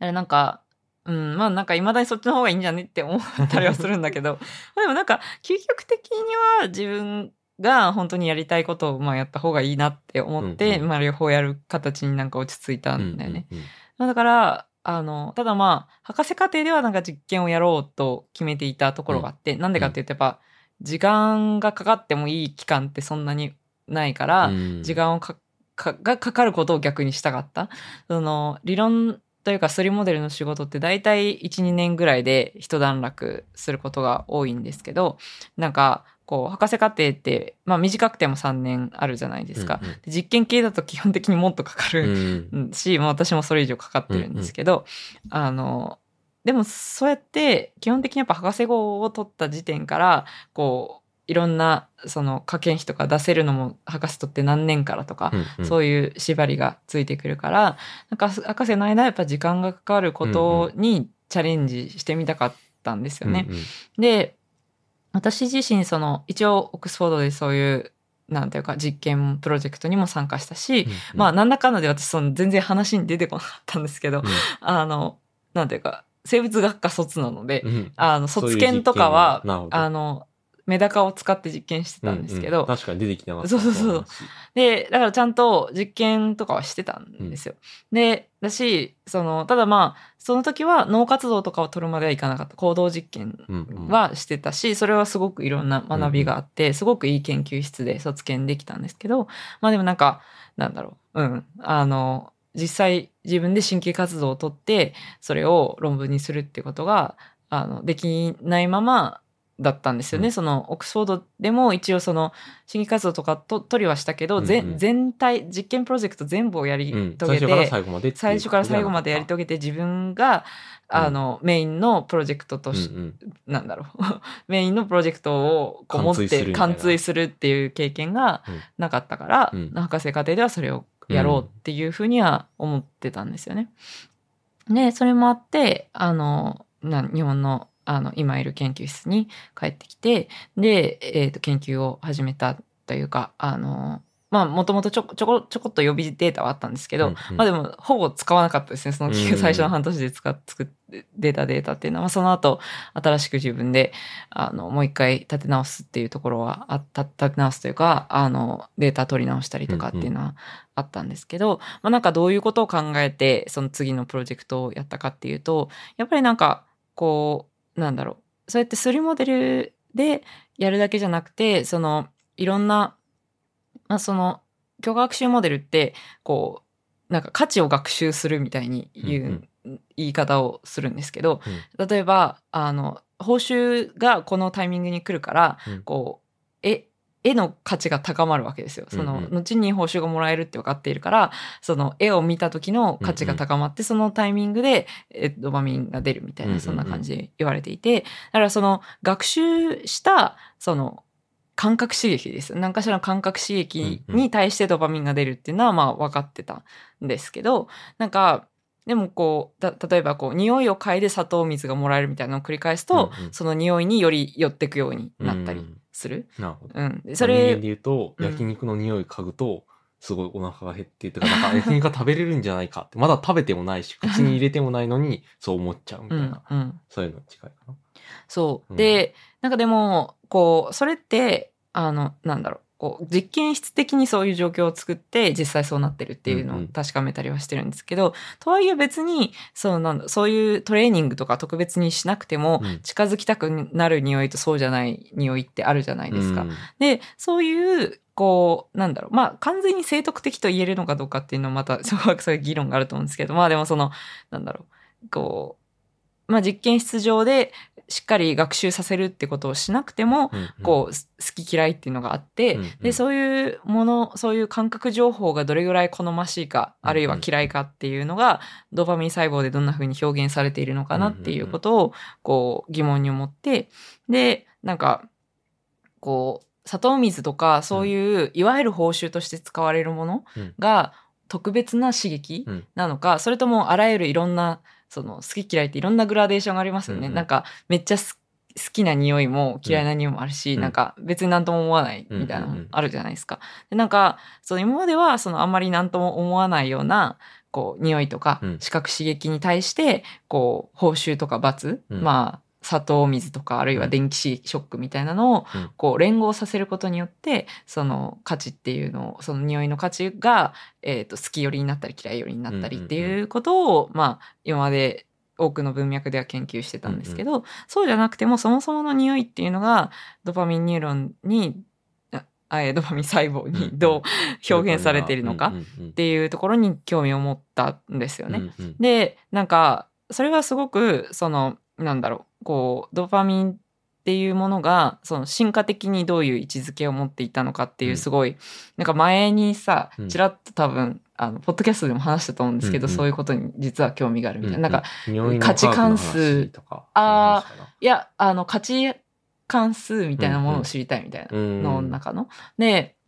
それの中には学習によって連合によってなんか、その後いいものが来るって分かってるから好きになるものもあれば、うんうん。特にそういうことをその経験として学ばなくても最初から好きだったり嫌いだったりってことがあうんうんるわけじゃないですか。なんかそれがなんでなのかなとか興味があっうんたんですよね。で、そういう生徳的な、あの、なんだろう、こう、埋め込みがないよううん。な世界では、うん、赤ちゃんとか、まあ、うん。ハエでもいいんですけど、うん。は、生まれて、えーまあ、どの匂いに関しても嫌いとか好きとかないんですけど、うん、でも、あ、この匂い、例えばおっぱいの匂い嗅ぐと、その後に美味しいミルクが飲めるような気がするな、みたいなのを、うんうん。こうだんだんこう勉強していくことによって、うん。あ、ミルクの匂いっていうのは、こういい匂いに違いないとか、うんうん。逆になんかちょっと腐ったものの匂いっていうのは、うん。その後お腹を壊すぞとか、うんうん。そういうふうにこう勉強する。で、それが起こる前っていうのは、こう何もそういうこう価値との結びつきっていうのは正徳的にないっていう状況を、をが、まあ、考えられるわけですね。でもそうじゃない、うんじゃないかっていうことをんあの、言おうとしてるっていう。まあまあそうですね。うんうんあの、まあその辺は結構いろいいろいろな議論ができるかなと思うんですけど、なんか実際のところ、その、なんだろう。かそうですね。まあなんかそういう、その解釈でいいかなと思います。なんか結構いろいろ難しいなと思っちゃった。自分の中で単純化。しすぎていやいやいやいや、いやでもすすごいわかりやすいし、でもなんか自分自身どう思ってるのかなって聞かれると結構難しいな、難しい質問だなって思いながら完全に否定できるかどうかっていう。のは難しい。まあ、てか実際そのものを私が研究したわけじゃないんですけど、うん。うんまあそういうことに興味がありますっていんんうん。だけですね。で、まあでもそういうことを、まあよりこう単純なモデルで、けうんうん。こう研究する機会っていうのがないかなっていうのを考えていて、その中でまあ匂いっていうのはすごいこう分かりやすくて、あの、匂いによるよらないみたいなものっていうのが行動で定量したりすることがまあ動物でもできるし、あと嗅覚回路ってその昆虫から人まですごい共通してるんですよね。どういう回路で、あの、まあなんかもちろん細胞の数とか、うんうんなんかこうひ人とかし哺乳類だとさらに複数の細胞が絡んだりするんですけど、まあ、全体的なこうなんだろう回路構成みたいなのも結構似てたりするので、まあそそういうじゃあ、例えば視覚とか聴覚は結構違うこともあるっていう。ああ、そうですすね。うん、視覚とかは特にちょっと違うかなとは思います。はい。まあでももちろんその、なんだろう、機能レベルで言うとここと関係してるみたいなことは言えると思うんですけど、まあより嗅覚の方がその相動性が高いというか、ですかね。うんまあその辺はいろいろ皆さん意見あると思うんで、私がどうって言い切るのはあれなんですけど、だからなんかどこまで単純な生物まで遡れるんですか、緑虫とかゾウリムシみたいな。ああ、いや、それはさすがに単細胞までは行くと、あの、そも そも神経、まあ神経がないので、そうか。確かに。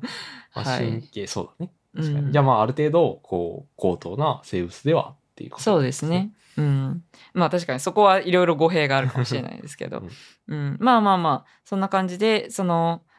あの、そうですね。まああとは、そういう、そういうそういう回路がある程度、あの、もうすでにいろいろ調べられていて、あの、コネクトームとか、前ちらっと話したかな。うんうんうんあ、の、電顕で本当に脳を薄く切って、で、一枚一枚そのどのニューロンがどこと繋がってるかみたいなのを。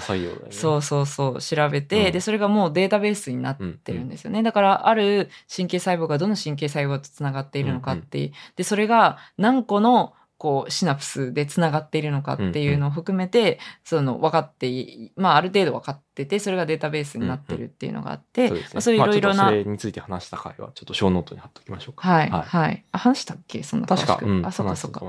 でなんかそんなえーまあいろいろそういう利点があって、まあ、症状映えでうん。のドーパミン細胞を使って、うん。で、まあ、あの研究することにしたんですけど、うんうん。あなんかは症状倍に関しては分かってるってこと？そうですね、へー。そうですね。ただまああの人とか、えー、とマウス、まあうん。特にマウスの視覚やとかだと割ともう結構やられてはいるんですけど、まあでも完全にはぜまだ終わってないみたいな感じかなと思います。で肺の場合は反応はもう終わってい、うんうん。はの脳の半分が終わっていて、でそれがもうデータベース化されているってうん、いう感じです。半分だけなんだ。でも。えーまあと大体左右対称じゃね？う大体左右対称だから、まあ半分まずやって、で、でももう半分ももう終わりそうっていう感じらしいです。はい。っていう感じかな。うんうん。で、まあ、あの、まあ、あとはもう一つその大きな利点として、なんか、あの、ドパミン細胞を、その、どの細胞かを、こう、なんだろう、アイ identi fy、うん identi fy ってまあ、日本語で同定する。同定うん同定して記録するっていうのは結構難しいんですよね。ドパミン細胞って言ってるのは、ドパミンを出すような細胞。はいはいなるほど。がを同定して記録するっていうのは結構難しくて、であの実際それを特にその個体が違っても共通する、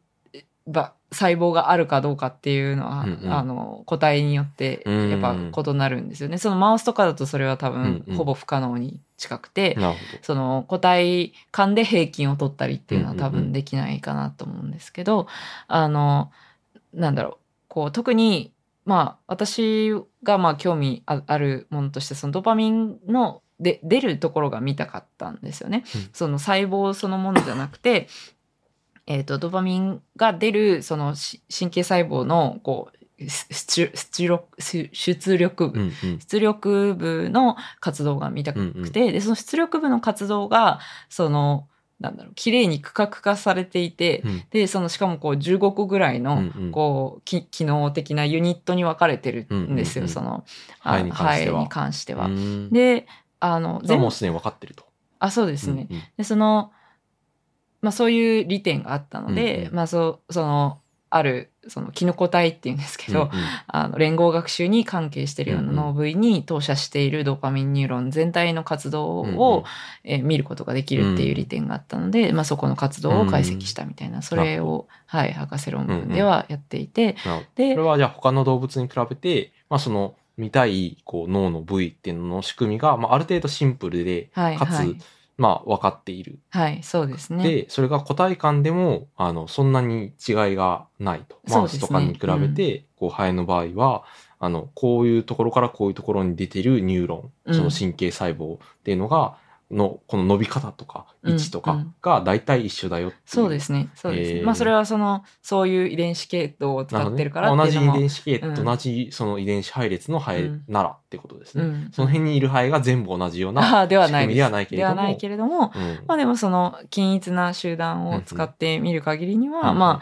あある程度例えばこの細胞がもう一個、ここの部分に投射してる細胞がもう一個多いとかそういう微妙な違いはあるんですけど、なんかこの領域にその投射しているうんうん。活動は、例えばその15個のその区画があるんですけど、うんうんうんまあ、例えばこの区画は嫌いな匂いに強く反応するとかうんうん。好きな匂いに強く反応するっていうのが割と個体間で一致しているっていうことですね。じゃあ、その、わかんない。例えば人間の一卵性ソーセージって、うん。つまり双子？同じ遺伝子を持った双子、うん。でも、まあその、まあ当然性格が違うみたいなのはもう、あの、うんうん。生得的じゃない、その、その後の学習でも説明できると思うんですけど、うん。そういうのはなんか、親って生まれた時のうん。脳の、こう、なんか、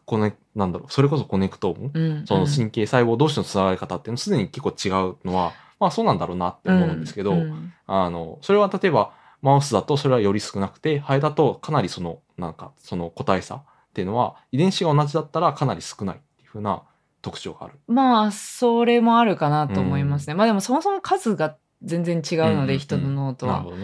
あ、あとはその発生のタイその仕組みみたいなものを考えても、よりなんだろうこう遺伝的に固定されていて、で人だとよりその遺伝に固定されないというか、そのエピジェネティクスって言うんですけど、うんうんその遺伝子だけじゃなくて、えー、と追加で行われる就職とうんうんかそういうものでも変わってきたりするので、うんうんあのまあ、よりいろんな可能性があるっていう感じかなと思いますね。なんかハエ結構良さそうですね。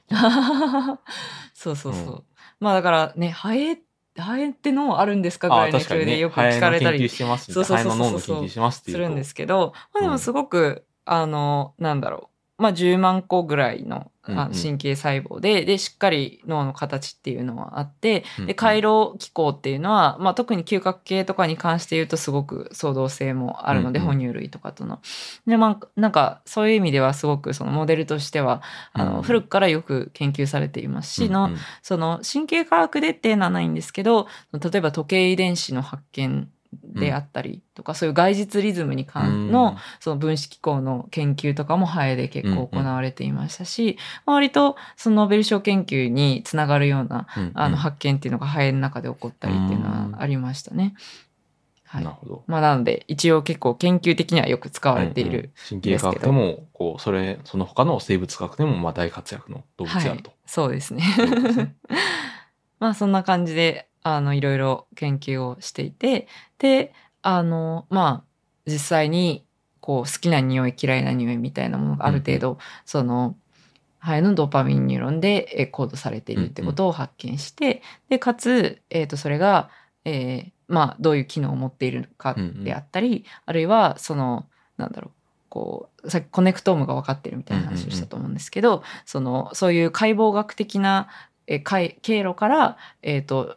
その神経活動を予測するみたいなことをやったりうんうん。それは数理モデルとかを使って、えっ、とこうガチニューラルネットワークを作るんですよね。なんて言うんだろう。こう生物で分かってるウェイトとかを使って、ウェイトを普通学習されるじゃうんないですか、うんニューラルネットワークって。ねうんでもそのウェイトを本当に何個シナプスがつながってるかっていうのを調べてるから、そのガチウェイトを使って予測したりとガか。チウェイト、ガそチウェイト。の測定によって分かったってことですね。うん、そうそうそう。観察によって分かった。うん。だから普通は機械で学習して、えーそれで得られた機械学習モデルを使って、あの、まあ、推論する。うん。うんこ、の、あの画像にいるのは人だとか、うんうん。ここにどこにいるみたいな画像をあの入力として、あの、そうそういうふうな画像処理をするモデルだったらそうなわけですけど、今回は、えっと、まあ、動物の中で学習した、まあ、ガチ、ガチニューラルネットワークってちょっと面白い響きけど、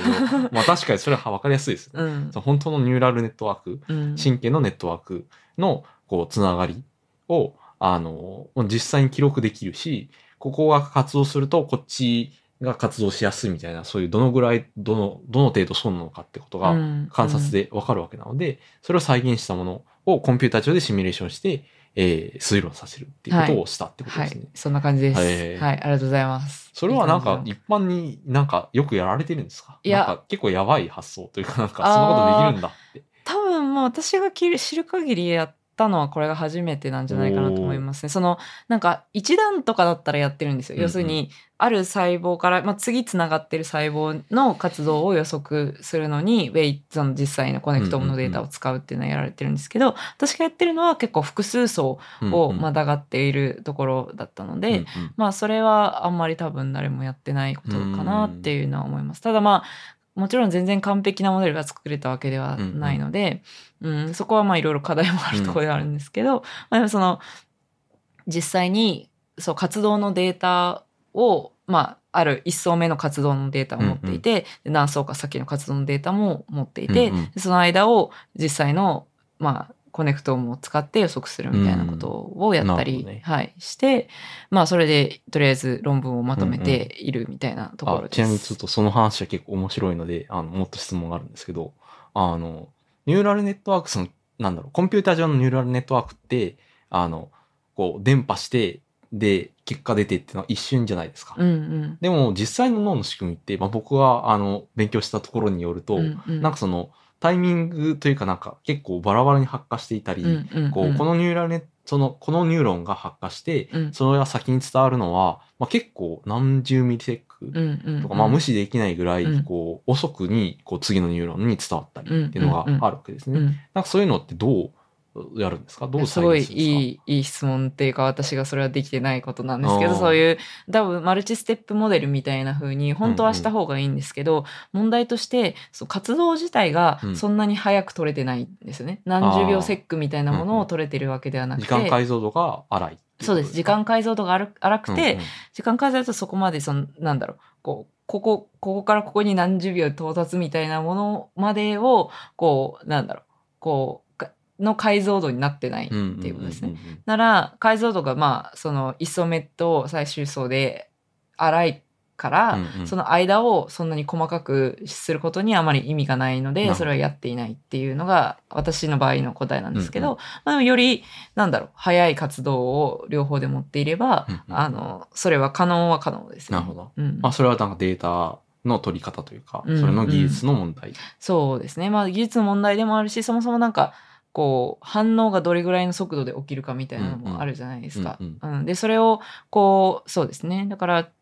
すごい細あの時間解像度が高く取れていれば、まあ、まあいいのかもしれないんですけど、そもそも活動自体が、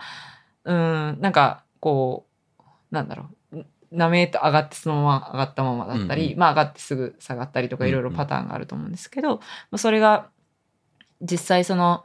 そういう細かい遅れとかを全部考慮した上でやった方、やった方が正確になるのかどうかっていうのはまあやってみないとちょっとわかんないっていうところですかね。うんうんまあ、そもそもその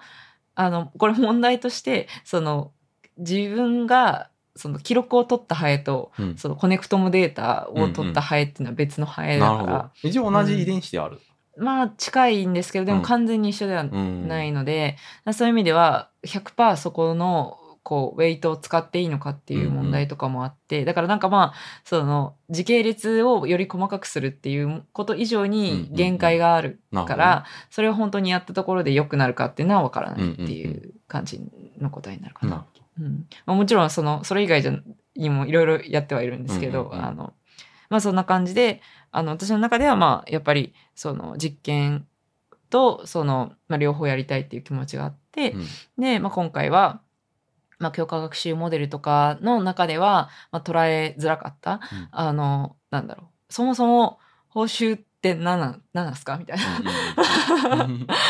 ていうところにまあ興味があって、うん。まあ、それをまああの自分が解ける範囲の問いに問い直して、まあ、やってみたっていう感じでしたかね。はい、でまああの実際ハクロンにはそれだけじゃなくて、まあ、もう一つその、まあ、3モデルを使ったアプローチっていうのも両方含めていて、うんうん。そのドーパミン細胞に関して3モデルを使った研究と,、えーとまあ、実験のアプローチと両方っていう感じであのか書いたっていう感じですね。はい。なるほど。その、えっと、報酬って言ってるのは、そのドーパミンが出るっていうこととイコールでいいんですか、うん。いやそこも微妙だよ、うん。なんですよね、ううん。ん。だからなんかまああのそれをえーっ得られるってことによって何か学習することができるかどうかみたいなところが結構な、うんまあ重要になってくるのかなと思うんですけど、その概概念的な話で言うと。で、まあなんか、うん、でそういう意味では、こう、ななんだろう。こう、必ずしもこう誰もがこう、反応するような、うん。そのドドパミンが反応するものがみんな一緒なわけじゃないじゃないですか。その人によっては電車に反応する人もいるかもしれないし、なんかその辺っていろいろなんか違いがあるのが私は面白いとう思っんていて、でなんかそういうただその動物でいろいろ実験したりする時って同じ反応が常に得られることっていうのがまあ重要なわけですよね。うんうんそれで言うと、好みによって変わったりしちゃったら、まあ、それそれはそれでねね研究そういう方向の研究もある、うん。うんそういう個個人差がどういどういうところから出てくるのかみたいな研究はそれはそれで方向性としてはあるんですけど、やっぱなんかみんなに共通してした報酬になるように、例えばこうある程度喉が渇いた状態にネズミをさせうんてジュースをあげるとか、なるほどね。そういうことがやっぱ多いですよね。まあみんな嬉しいでしょっていう、うん。そのどんなネズミでも嬉しいでしょっていうことをうんまあ扱うっていうことが多いわけですね。そうですね。私はなんかでもそうじゃなくて、なんかこう、うん、なんかこ個性みたいなものにも興味があったし、まあそれ自体を実際自分の、なんだろう、研究でやったわけじゃないんですけど、まあ自分がた単に興味があるって話を今してるだけなんですけど、まあなんかそういう感じで、なら、その、今までその報酬って多い少ないみたいな、量的な概念としてしか、まあ、ある意味モデルの中では扱えないんですよね。うんその質的な部分っていうのはうんうんうん扱いづらいので。このジュースが好きみたいな話は扱えないってことですね。うん、まあ扱おうと思えば扱えるっていうかそういうのも多分考案はされてると思うんですけど、まああんまり今までそのそういうものとの実験に対応っていうのは多分あんまりなかったかなっていうふうに思うので、うんまあなんかそういうのに興味があったっていう感じですかね。まあなんかそれこそあのドパミンの活動とかっていうのがうん。満足度とかにも比例してて、要するに常に同じジュースをあげてれば常に同じ活動があるわけではなくて、うんまあなんかあのまあどれぐらいこうまあその時どれぐらい欲しがっていたかその主観的な価値にえっ、となんだろう反応しているというか、うん。あの相関しているんじゃないかみたいな研究もあったりうんうん。するので、まあそういう意味ではなんかそもそも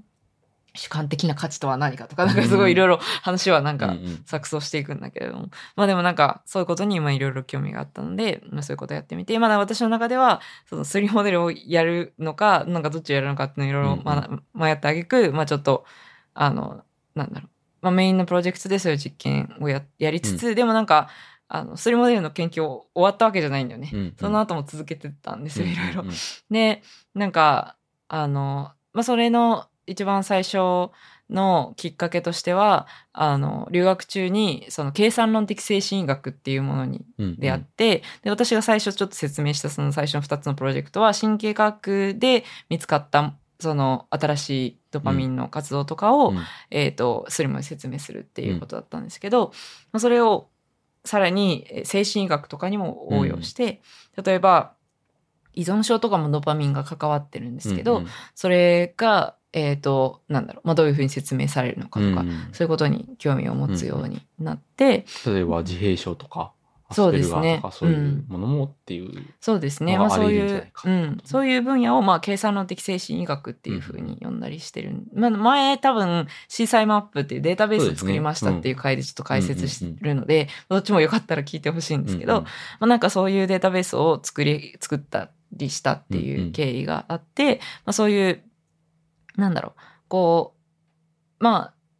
神経科学でスリモデルを使うっていうことと、精神医学にそれをさらに応用して、うんうん。神経科学で分かったことを精神医学にもどうにかつなげていく筋道を探すっていう、うんうん。そういうことを、まあ、自分自身これから先もやりたいなと思っていて、でそれをこう自分でも、まあ、まずデータベースをあの一緒にあのいろいろ協力を得て、うん。まあ、作ることがうんうん。できて、でなんかそれをささらに自分でもそういう研究をしたいとやっぱり思うわけですよね。うんうん。でそれで今までその最初の、えー、スリモデルの研究を一緒にやっていた森田先生とかに相談して、でで、博論の研究とはまた別に？っていう。あそうですね、うん博論、その実験面の研究とは別に、うんそっちも博士課程の間にやったので、両方入れて博論にしたみたいななるほど。感じです、ね。よくそんな頭こんがらないですよね。なんで全然違う研究を同時にやってるってことまですね。あでもで、私の中では繋がってるから、なるほど全然、あの、うん全然違うとはかん感じなかったし、どちらもそのドーパミンのある側面をと捉えてるっていう意味では、一つの研究だと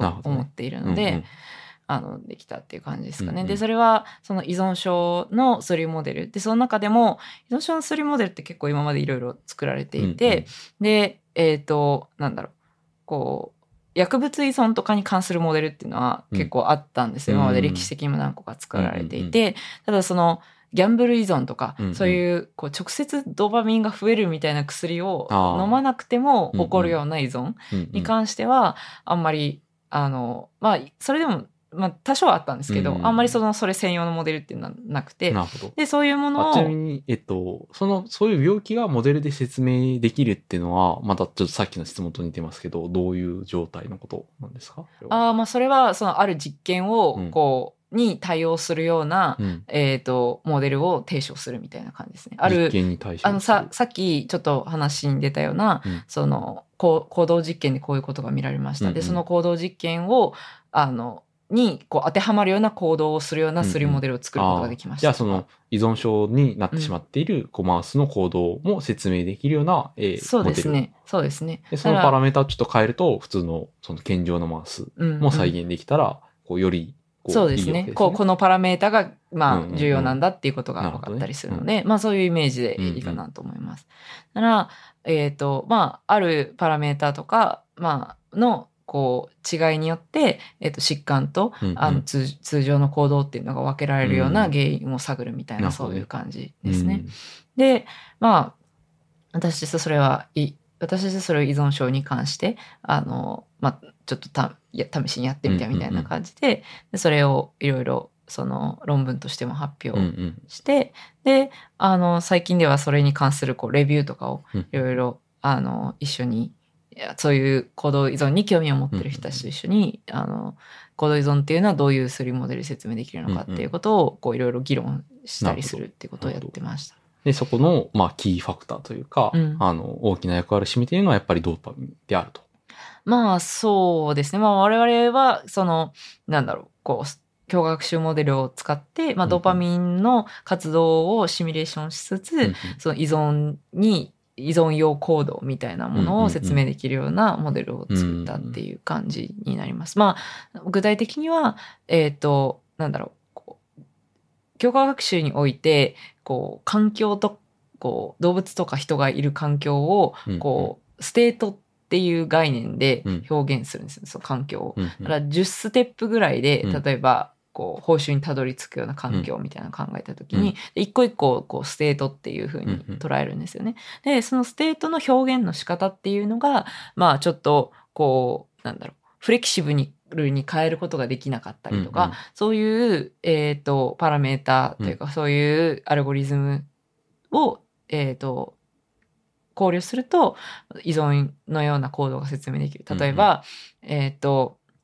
まあ、こう、報酬を獲得する行動をやめられなくなったりとか、あるいは、えっ、と、ば罰があっても、その、罰によってやめるみたいなことができなくなったりとか、うんうんうん。そういうことが起こるっていう、そういうモデルを作ったっていう感じです。まあ、本当はなんかその行動をやめた方がこういい結果がこう出るんだけれども、えーそれをやめられないような、まあ、本当はこうやめられるちょっとそのパラメータが変わっていればやめられるはずなんだけど、うんうん。やめられなくなってしまうようなうんうん。モデルを作った時に、そのモデルのそのパラメータっていうのが依存症であるかないかを説明する、うんうん。その度合いを説明するようなパラメータじゃないないかってことを言うわけですよね。うんうん。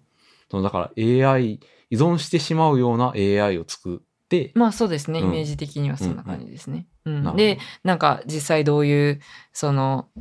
なんだろう、脳の中でのけ計算的な変化があるのかっていうのを調べるっていう。感じかなと思います。それはその、例えば依存してしまう AI を作るだけならできるけども、それが脳のなんか、えっと、で実際に起こっていることと関連するっていうことは、うん。まあ、そういうデータと一致するっていうふうなことを思って、こう説明できているんじゃないかってことを言うっていう感じあそうですね。だから、うんうん。そこも結構難しくてただうん。行動を説明するだけだったらどんなモデルでもいいと思うんですけど、そこである程度その神経科学と対応するようなモデルを持ってくることによって、あのいろんな予測をして実際それが実験的にどうなんですかっていうことを、うんうんうん。例えば動物実験とかで確かめたりとか。していくっていう、そういう感じですね。なるほど。じゃあそのモデルが何でもいいわけじゃなくて、まあさっき言った、まあ三人層のニューラルネットワークでもいいし、うん。まあその、なんだろう、より脳の構造を抽象化したようなモデルでもいいんだけど、うん。うん。その神経科学的に分かっていることにより近い形のモデルを持ってきて、それを説明できたら、こう、結構脳、ね、脳で起こっていることをに近いんじゃないかっていうふうな確信がより高まるっていう。そうですね。うんまあでも結局のところやっぱりモデルはモデルでしかないと私は思っていて、うんうやっぱりどうどういう変化が起きているのかっていう仮説を立ててで実際にいろんな実験で検証していくってことがまあ必要にはなってくるし、まあ究極的には実験しても本当のことはわからないし、うんモデルを立てても本当のことはわかんないんですよね。うんでも、あの、なんだろう、いどちらがより、えっ、と、まあなんていうか、どういう仮説を立てたら、よりこう近づけるのかっていうこうんうんうとだと思うんですよ。だからなんか、それは、じ実験もやったことで、なんか、なんだろう、あ、過度に実験を、こう、なんだろう、こう、だ、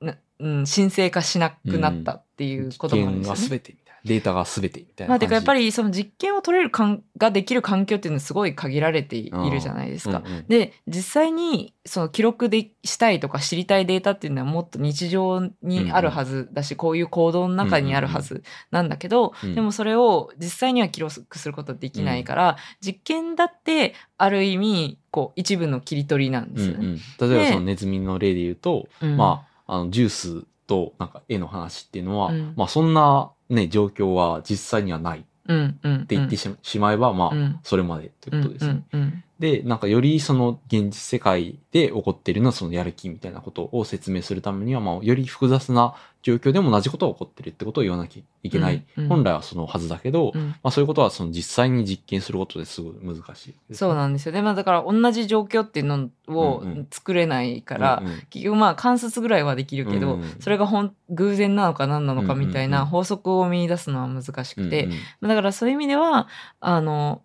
ある意味いろんな試行回数とか、うん。そのなんだろうシミュレーションをすることによって、うん。ある程度そのこういうこうことが起きているんじゃないかっていう予測を立て、それをこう実験的に一一部こう検証して、うんうん。あじゃあ一部的に一部はここがもしかして正しいのかもね、うんうん。間違っているのかもねっていう、んん。そういう感じでこう本当にちょっとずつよなんだろう本当とは何なのかって感じなんですけど、うんうん寄っていくしかないみたいな感じで、まあ、どっちも本当ではない脳の中で起こっていることを本当に理解するってことにどう近づいていくかっていうこと。うん。まあ、究極的には私はどっちも間違っていると思うんですよね。まあ、うんうんどっちのでデータも、うダん。メで、データモデルも間違っているし、うんうん真実を知るっていうのは本当に大変なことだと思う。うんうんうん大変っていうか、まあ、現実的にはかなり難しいことだと思うんですけど、でもそれを、まあ、少しずつ理解するために両方、なんかのアプローチが必要だと思うし、まあなんか、そうですね。まあなんか、わりかしそういう、なんか結構限限界を認めながらやっているって感じ、うんかもしれないな。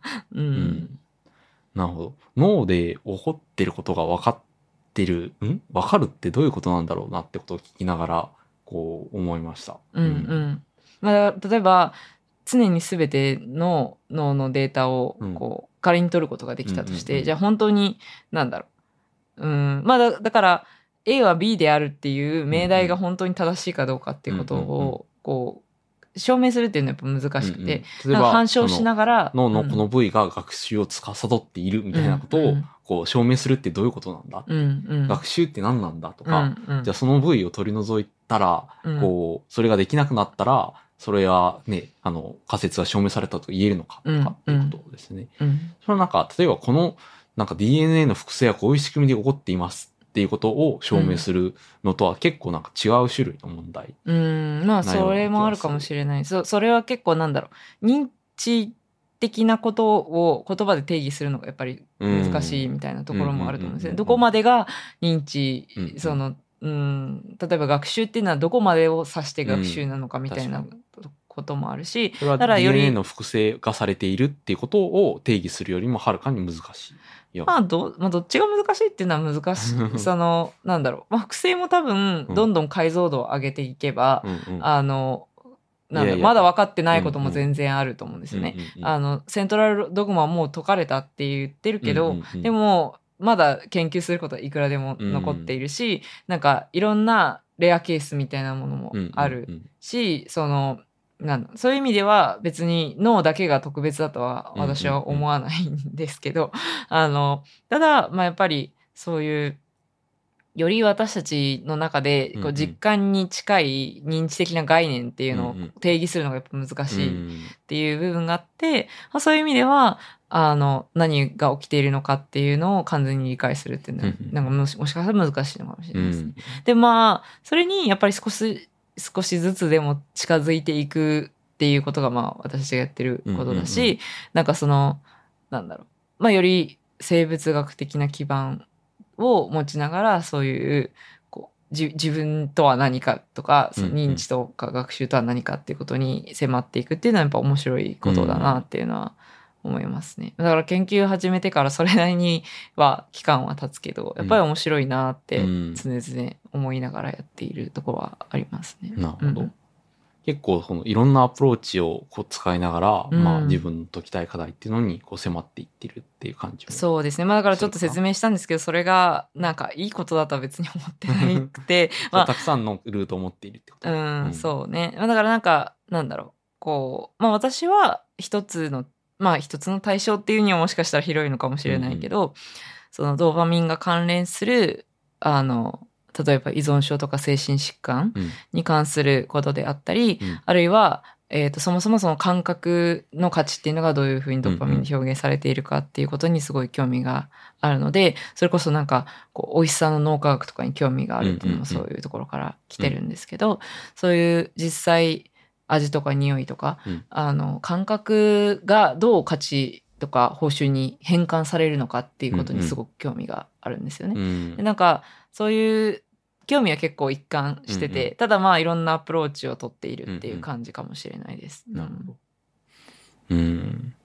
焼肉っていうのは焼肉食べた人、ことがない人にもいい匂いに感じるですかね。まあね感じそうですけどね。感じそうだよねんでもなんかそれってかなりいろいろ今まで学んだ匂いの足し算でそうなってる感じもするから、うんうんうんまあ結構難しいですよね、赤ちゃんに嗅がせていい匂いなのか。でも赤ちゃん焼肉食べれないですからね。うん、確かにね。赤ちゃんハエならいけるかもしれない。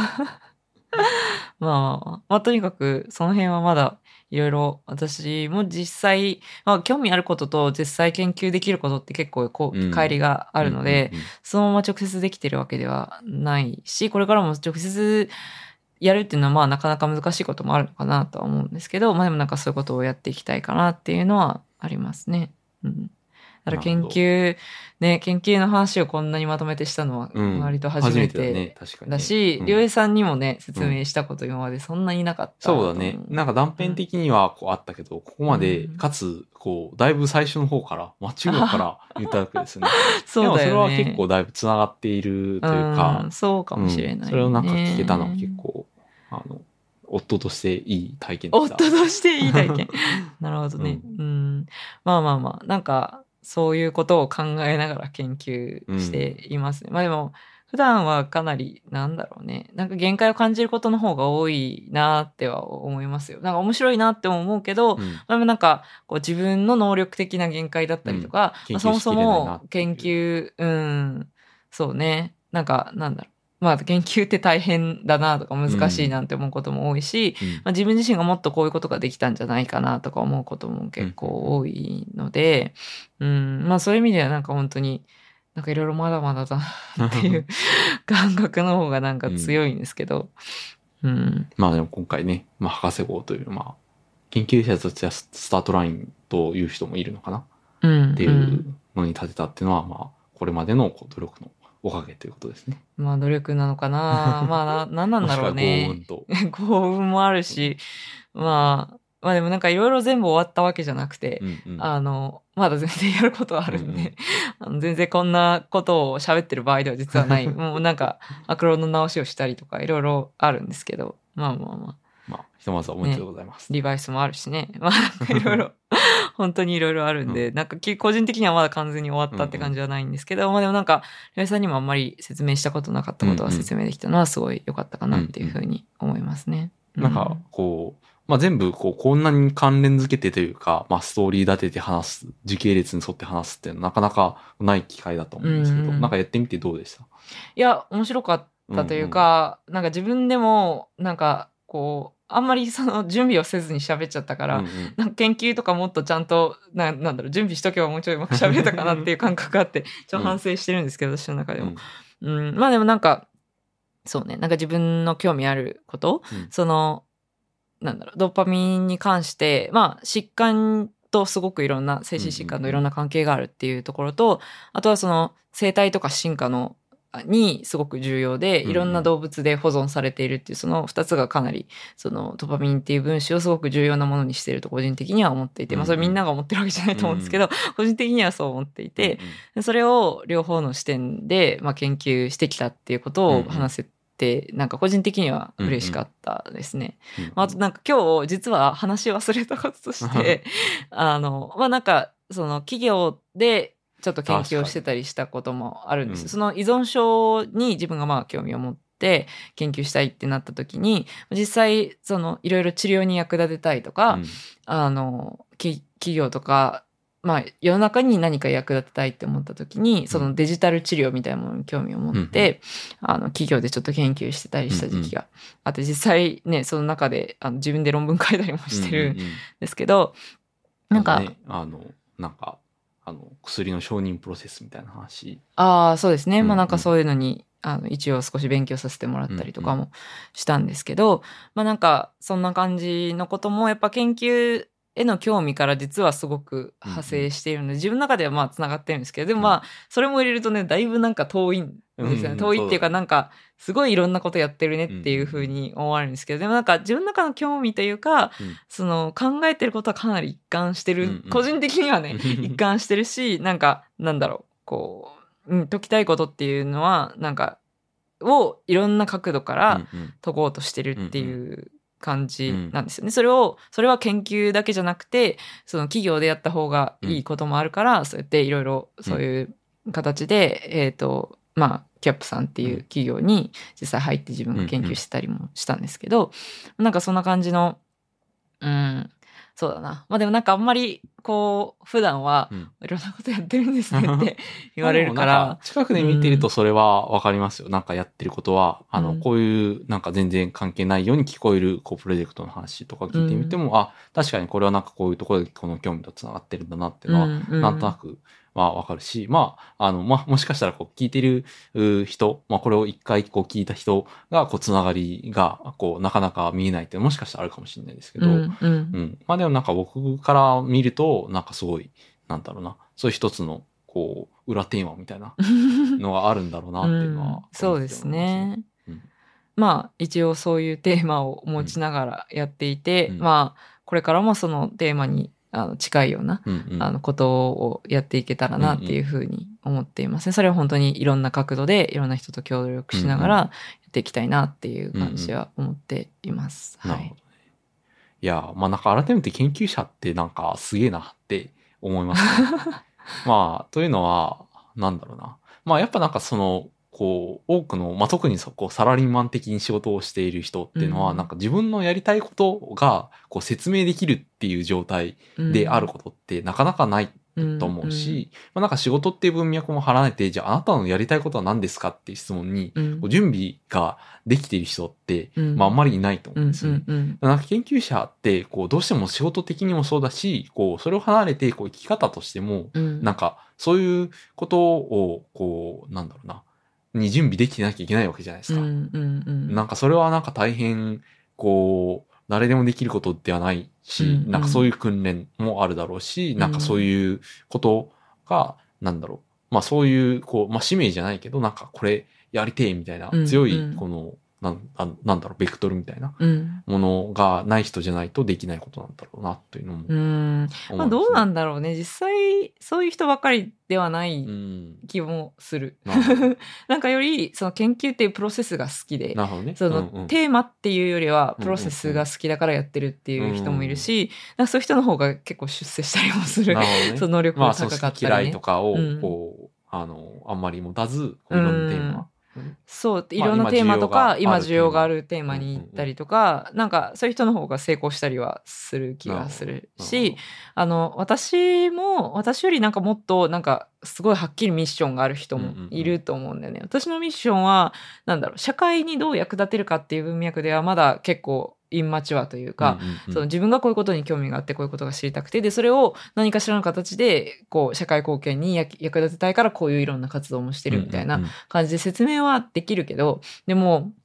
まあ、実際本当にもっとすごく切実なニーズに基づいて動いてる人っていうのは全然いるから、うんうん。私はまあどっちに関してもまあ中途半端だなと思う。なんかなんなんだろう。こう本当にこうかなり戦略的に分野を選んだりそのテーマを選んでちゃんと成功させていい,、いい論文を出してみたいなことできてる人もいれば、うんうん。私はそこまでは行ってないし、うん。で割と自分のき興味を優先しちゃってるところがうんうんうん。あるし、なんかだからって自分の興味がすごくその本当にミッションって感じで一つにまとまっている人まあ、アルみたいな、ツハイマーを治したいとか、そうそうそうそうドラえもん作りたいみたいうな。ん、なんかそういう感じかっていうとそういうそこまで固まってるっていう感じでもないかな、だからこういうことが知りたいっていうコアがあってでそれに対して自分がなんかもっとあのまあ正しい形で知識が、うん。えっ、とまあなんか使えるようにしたいっていう気持ちはすごくあって、やっぱなんか脳科学っていうのはやや揶揄されがちなところがあるじゃないですか、あのなんだろう。まあだから私は安易にあんまり応用に行きたくないっていうところもあるんですよね、まあなんか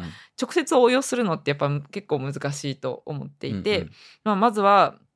こう行動に関するところからかなと思ったのもあってそういうデジタル資料とかを実はやってたっていうのもなるほどね。でその脳脳を直接っていうのはやっぱこう現実的に難しいなと思っうんうんうんていたので、まあでもなるほどまあその、そう揶揄されたりとか、応用難しいっていうのは、まあ、なんか、脳科学とかに関してすごく期待が大きいわけですね。で、なんかいろんな概念がこう overloaded というか、なんかこう、うんなんか、本当はそこまで言えてないけど、うん。こう、そう解釈もできてしまうみたいなうことを、なんかいろんな人がいろんな風にこう解釈して、こう、すごい発散していってしまうようなうん傾向はありますよね。なんかそれを見て、なんか脳科学っていうのはちょっと怪しいぞみたいなことを、うん。まあその科学自体が怪しいっていうよりは、なんかそれの応用され方みたいなことに、こう、疑義を呈されるってことがあるっていう、そういうことについて言ってるってことですね。そうですね、ううんん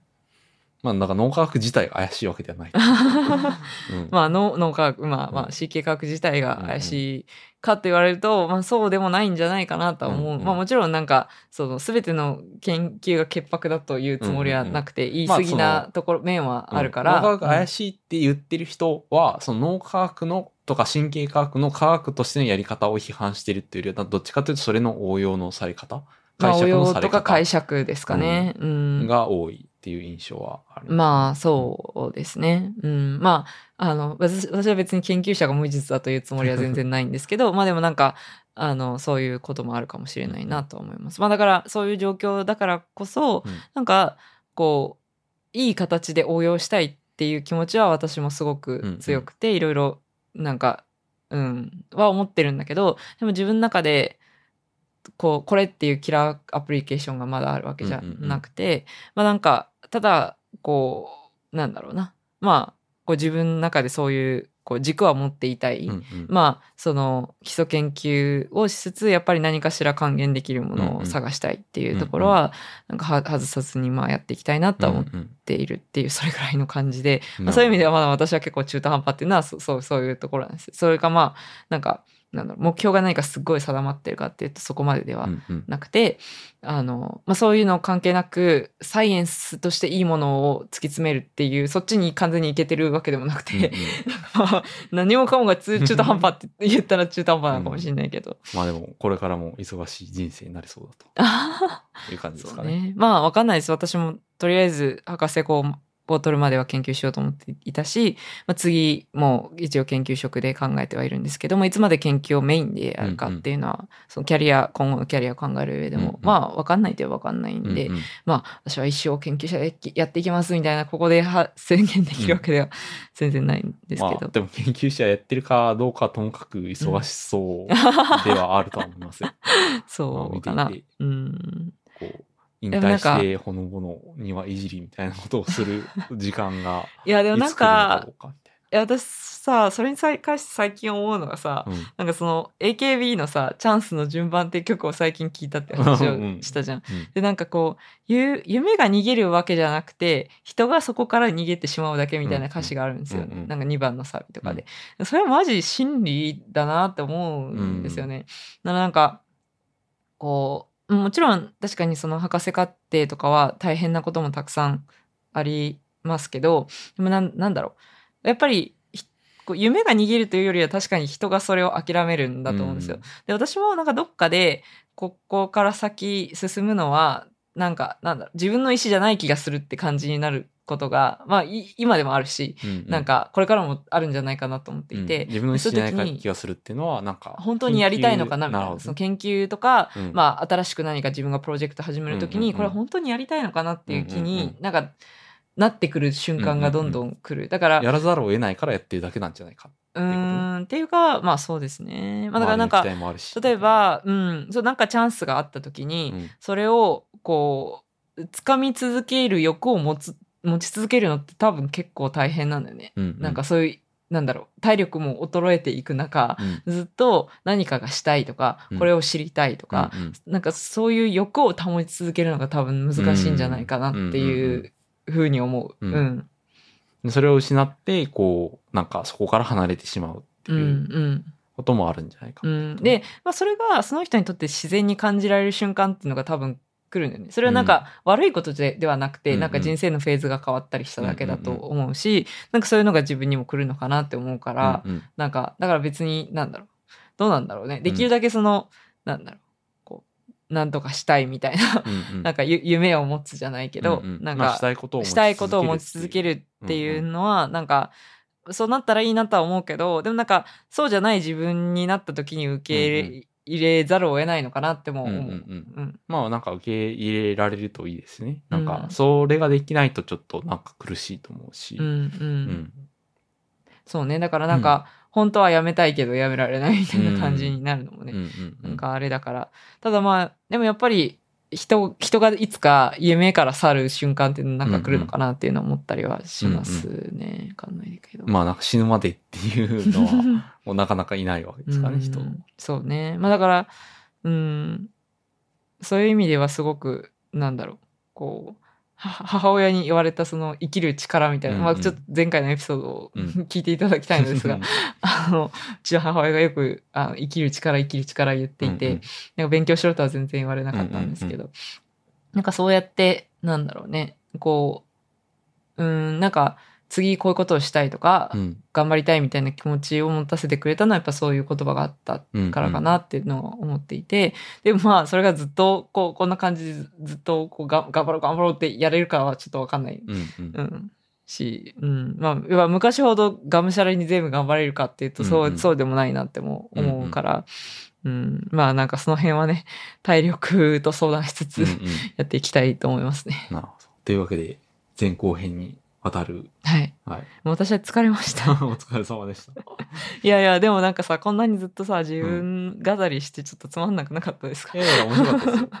なんか、申し訳ないや内容も、あの、うんすごく興味あるし、面白いし、うんまあなんかそれを、まあ例えばそのリスナーの方が、うんなんか全て理解できたって人はなかなかいないう、うんまあ多うん分本人だけじゃないですか？その 全てのことが、あ、こういうことねって繋がってわかる。まあ、特に何も見せるものなく説明するのはちょっとね、うんうん研究の話は特に難しいところがあったかなと思うんですけど。まあだけど、なんか、あの、なんだろう。なんかひ一人の人が、こう、こういうことを感じて、こういう体験をして、で、こういう考えに至ったみたいな。うん、で、それをなんか聞くっていうのは、なかなかできることじゃない。その、ここまで、こう、じっくり話すっていうのは なかなかないし、まあ僕もあの前半は一緒にあのやったじゃないですか。うんうんあの大学のところまで。なんかそれ自体も結構いい体験だったし、うんなんか聞くっていうのも結構面白いと思いますよ。うんうん。なるほど。なかなか、だってそれこそね、思考をたくさんできることはないわけじゃないですか、人生で。うんうん確かに。一人一人生しかできないわけですうよ。んうんで、でもなんかそれをこう、なんかね、全然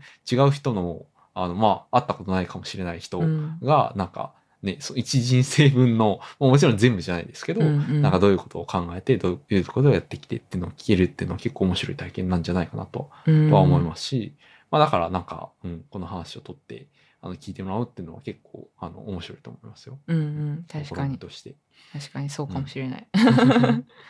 うん。そうですね。まあでもやっぱり私は今、その博士課程とか思い返しても、なんだろう。こう、これ全然話してなかったんですけど、うんうんその、なんだろう。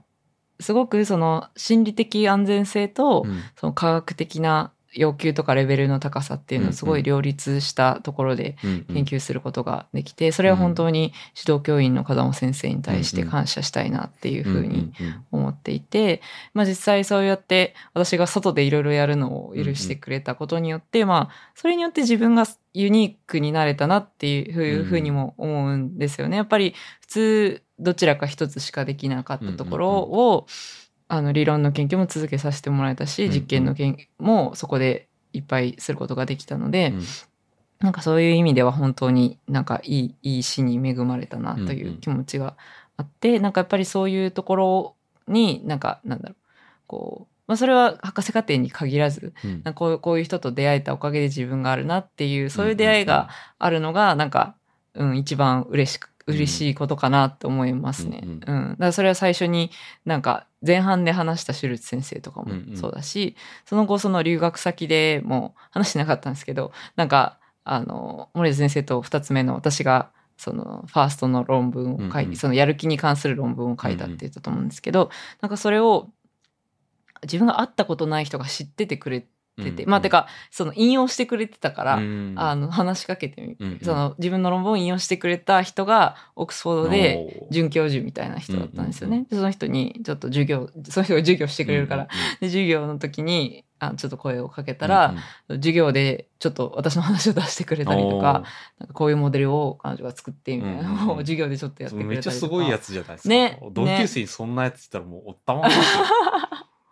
だって隣の席に座ってるやつが実はもう論文を書いていて、先生の論文で引用してるんですよ。ね。そうそうそう。まあまあ、それはね、なんか、あの、先行研究だから、まあ、あの、うん引用せざるを得なかったみたいな感じなのかもしれないけど。る。ほまあまあ、でも、その、その後、その人の研究室に呼んでもらっうんてうん。講演したりみたいなこともあったうんし、なんかそういう、やっぱ一つ一つの経験っていうか、どうん。なんだろう、あ、こう、こうやって世界とつながることができるんだっていう、うんなんか、なんだろう、だから究極的には本当に人とのつながりなんだなっていう、それが私は一番楽しくて研究してるんだと思うんですよね。なん。か、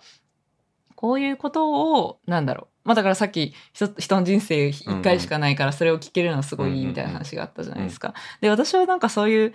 なんだろう、いろんな人との接点みたいなところがなんか一番大事だ,、だなって思ったから、それでその話をなんかしたかったんですけど、まあそれこそ今の指導教員の先生もそうだし、うん。そうやって留学先で出会った人とか、うん。もうなんか上げ出したらね、ももっと上げたい人がたくさんいうん。いるんですけど、例えばそういう、そのそのシーサイマップっていうデータベースを作るの、作ったのは山瀬先生っていう先生と一緒にやってこれたからだし、うんうん。もう本当に、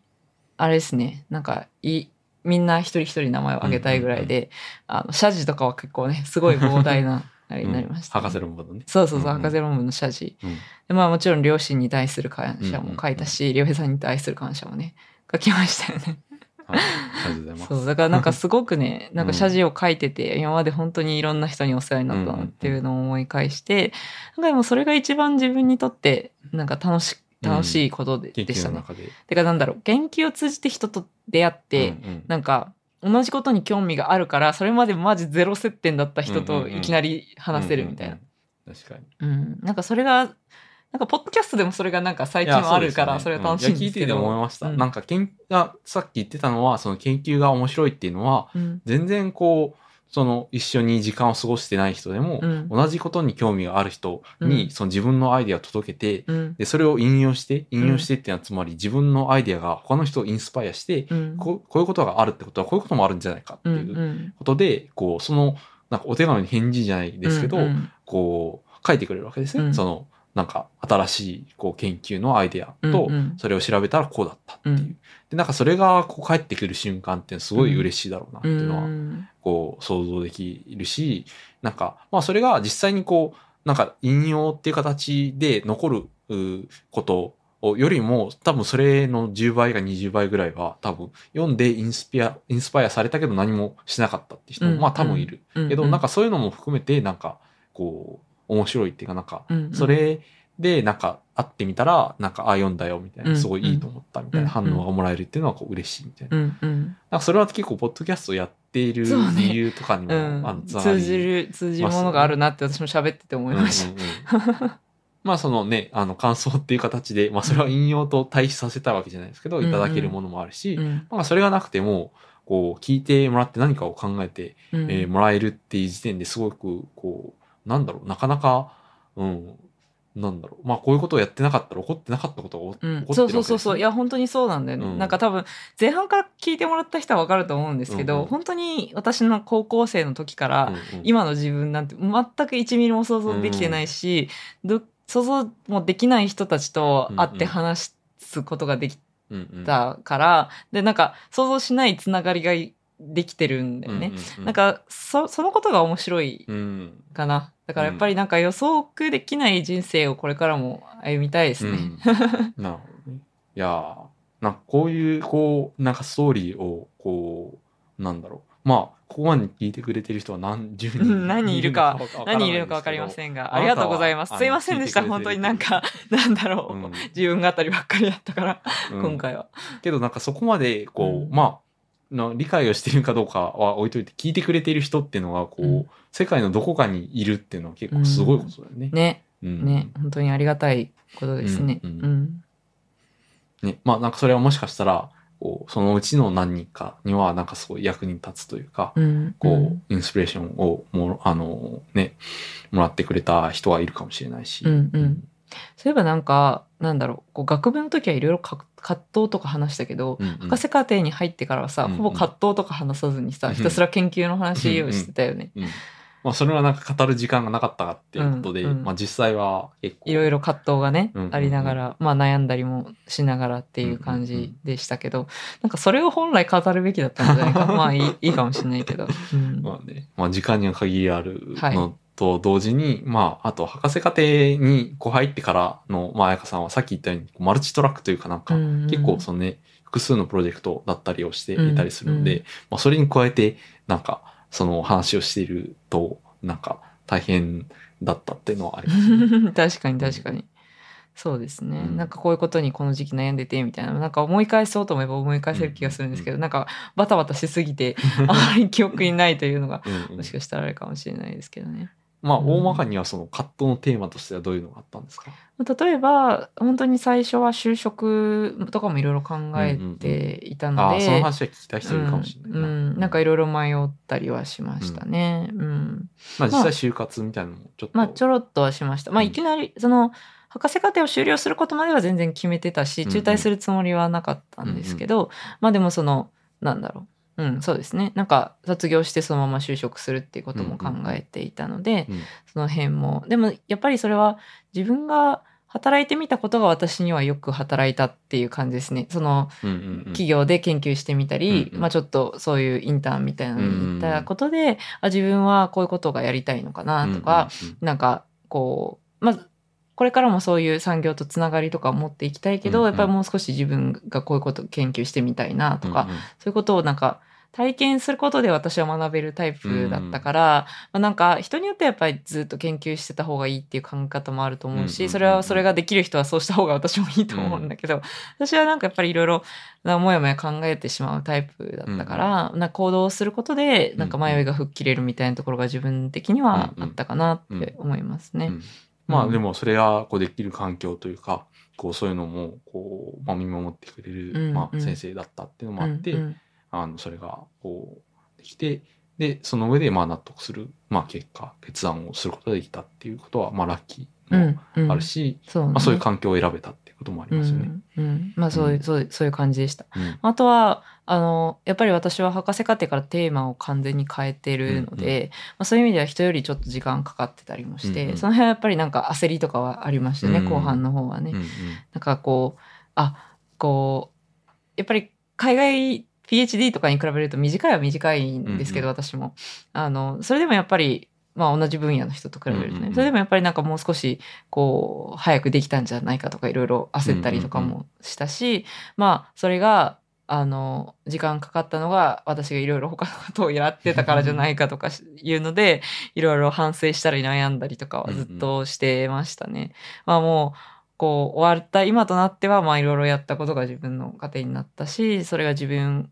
をまあさっきも言いましたけどまあちょっとユニークにするじゃないですけど、まあ究極的にはそのいろんな経験とかの足し足し算というか掛け算によって自分の希少性みたいなのが作られてくると思うので、まあそういう意味ではすごく良かったなって今は思うけど、うんうん。当時はやっぱりいろいろ焦ったりこん自分がこういうことをやっていたからいけないんじゃないかとか、いろいろずっと反省したりはしてましたね。だからなんか全然こう博士課程に入れば順中順風満帆でしたっていうわけではなかったと思います。でもなんだろうすごく周りの人には恵まれてたし辛いこともまあほとんどな研究とか忙しさし忙しくしすぎたことに由来していて、うんうんなんだろう、こう、周りの人間関係で悩んだとか、そんな感じではなかったんで、それは本当に恵まれてたなと思いますね。なるほどね。まあなんかこう、博士課程というか、博士ってなんか面白いなって思うのは、なんかそういうこう、そのレベルの達成というか、うん。なんかね、こう、自分は何やるやりたいんだっていうことに、こう真正面から答えてうん、形にしなきゃいけないっていう、うんいう。で、それがこう達成して、あなたに博士号を歩みますっていう、その、そのこう達成というかゴールっていうのは、なんか他のタイプの人生、研究をしてない人生にはなかなかないこと。うんないような気もしますねかなまあ、どまあどうなんですかね。うん他の体験でも得られるうん。かなとは思うんですけど、私はそその経験じゃないと得ら、博士課程じゃないと得られないとは全然思わないんですけど。まあなんか同じぐらいの大きい達成っていうのは例えばあるとは思うんですけどね。例えばその消費にするだったり、まあなんかわかんない、社長になるみたいなこともあるかもなんか一個プ。ロジェクトをね、成し遂げるとかいろいろあります、だし、まあなんかそれは別に尊くないって話じゃないと思うんですけど、うんなんかその中にこう自問自答じゃないけど、なんか俺は何がしたいんだっていうことを考えなきゃいけないっていうのが、うんなんか結構特殊ですよね。うん。そのそれがなくても昇進、例えば昇進とか、そう大きな責任を果たすみたいなことはうん。できるわけじゃないですか。うんうん。で、その、こう、スコープみたいなものは、まあ、ある程度その社会からの要請うんっていうことによって、形が、こう、できているうんうんわけですね。うんその社長としての成功だったり、その社内での成功みたいなうんうんものに関しては、なんかあるわけですけど、ううんん、なんかそれは結構、なんか、こう、不思議な制度ですよね。だいぶ。そうかもしれないね。うん。でもそれができないと研究者として、まあ、あの、ね、分野によってはまあ、ありますけど。それができないとってわけではないと思いますね。別にその自分が何したいのかっていうことを突き詰めるタイプの研究者もいれば、まあ、というよりはもう少し需要に合わせてやっていくっていう人ももちろんいるわけなので、別にどちらが優劣があるわけでもないし、だから別になんか必ずしもそれをやらなきゃいけないわけではないと思うんですけど、うん。まあ私は結構そういうところを、なんか、まあ、ある意味、まあ、いいのか悪いのか分かんないけど、大事にして、して考えてきたっていう経緯を、まあ、今日まとめて話すことができたっていう感じかもしれないです。うんはい。なるほど。まあなんか、これはなんか一番最初の、あの、博士って彩香さん何なんですかっていううん質問に、まあちょっとな関連してるかなと思って、うんうんあの、話してみました。いうん。や、お疲れ様でした。はい。は ありがとうございました。本い。当に。いえいえ。ルエさんにもね、ずっと支えていただいて、本当に感謝してます。どうもどうも。まあなんか見てて楽しかったです。って言えばいいのかな。いやーね、お疲れ様でした。ありがとうございまはいす。。まあそれは、ポッドキャストのこの収録も、もう、もうね、もう、今、もうヘトヘト。もう全然、こう、こう喋れないって言いながら、さっきから喋っちゃってるんだけどね。なんか、こう、閉じよう閉じようとしつつ、あ、これも話した方がいいかな、みたいになっちゃって話してるんだけど、もうそろそろ、はい。はい、もう疲れましたので、関してはねはい。まあまあ、あの、今後やりたいこととかに関してはまた、まあ、次回、あの、話すかもしれないですけど、はい次の機会でね。うん。まあ今回は、彩香さんの、こう、博士を取るまでの物語。まあ、プラスおまけね、はいいく。つかありますけどね。はい。ということで、この辺で終わると思います。はい。はい。まあ、あの、感想などあればね。ちょっと恥ずかしいな。この回の感想はガチで恥ずかしい。確かに人生の感想みたいな人生の感想ね。ちょっとが恥ずかしいな、さすがに。あ、ちょっとこれ、うん、公開するか迷ってきた。いや、まあ、あの、オープンなところでも、あの、Google フォームのお便りフォームでもありますけど、まあ、あの、そうじゃなくても、あの、大丈夫なんで、まあ、手聞いていただいて、まずはありがとうありがとうございまます。はい。うんあの、お手柔らか柔らかにお願いします。はい。す。ということで、はい。また次回も聞いてください。さよなら。さよなら。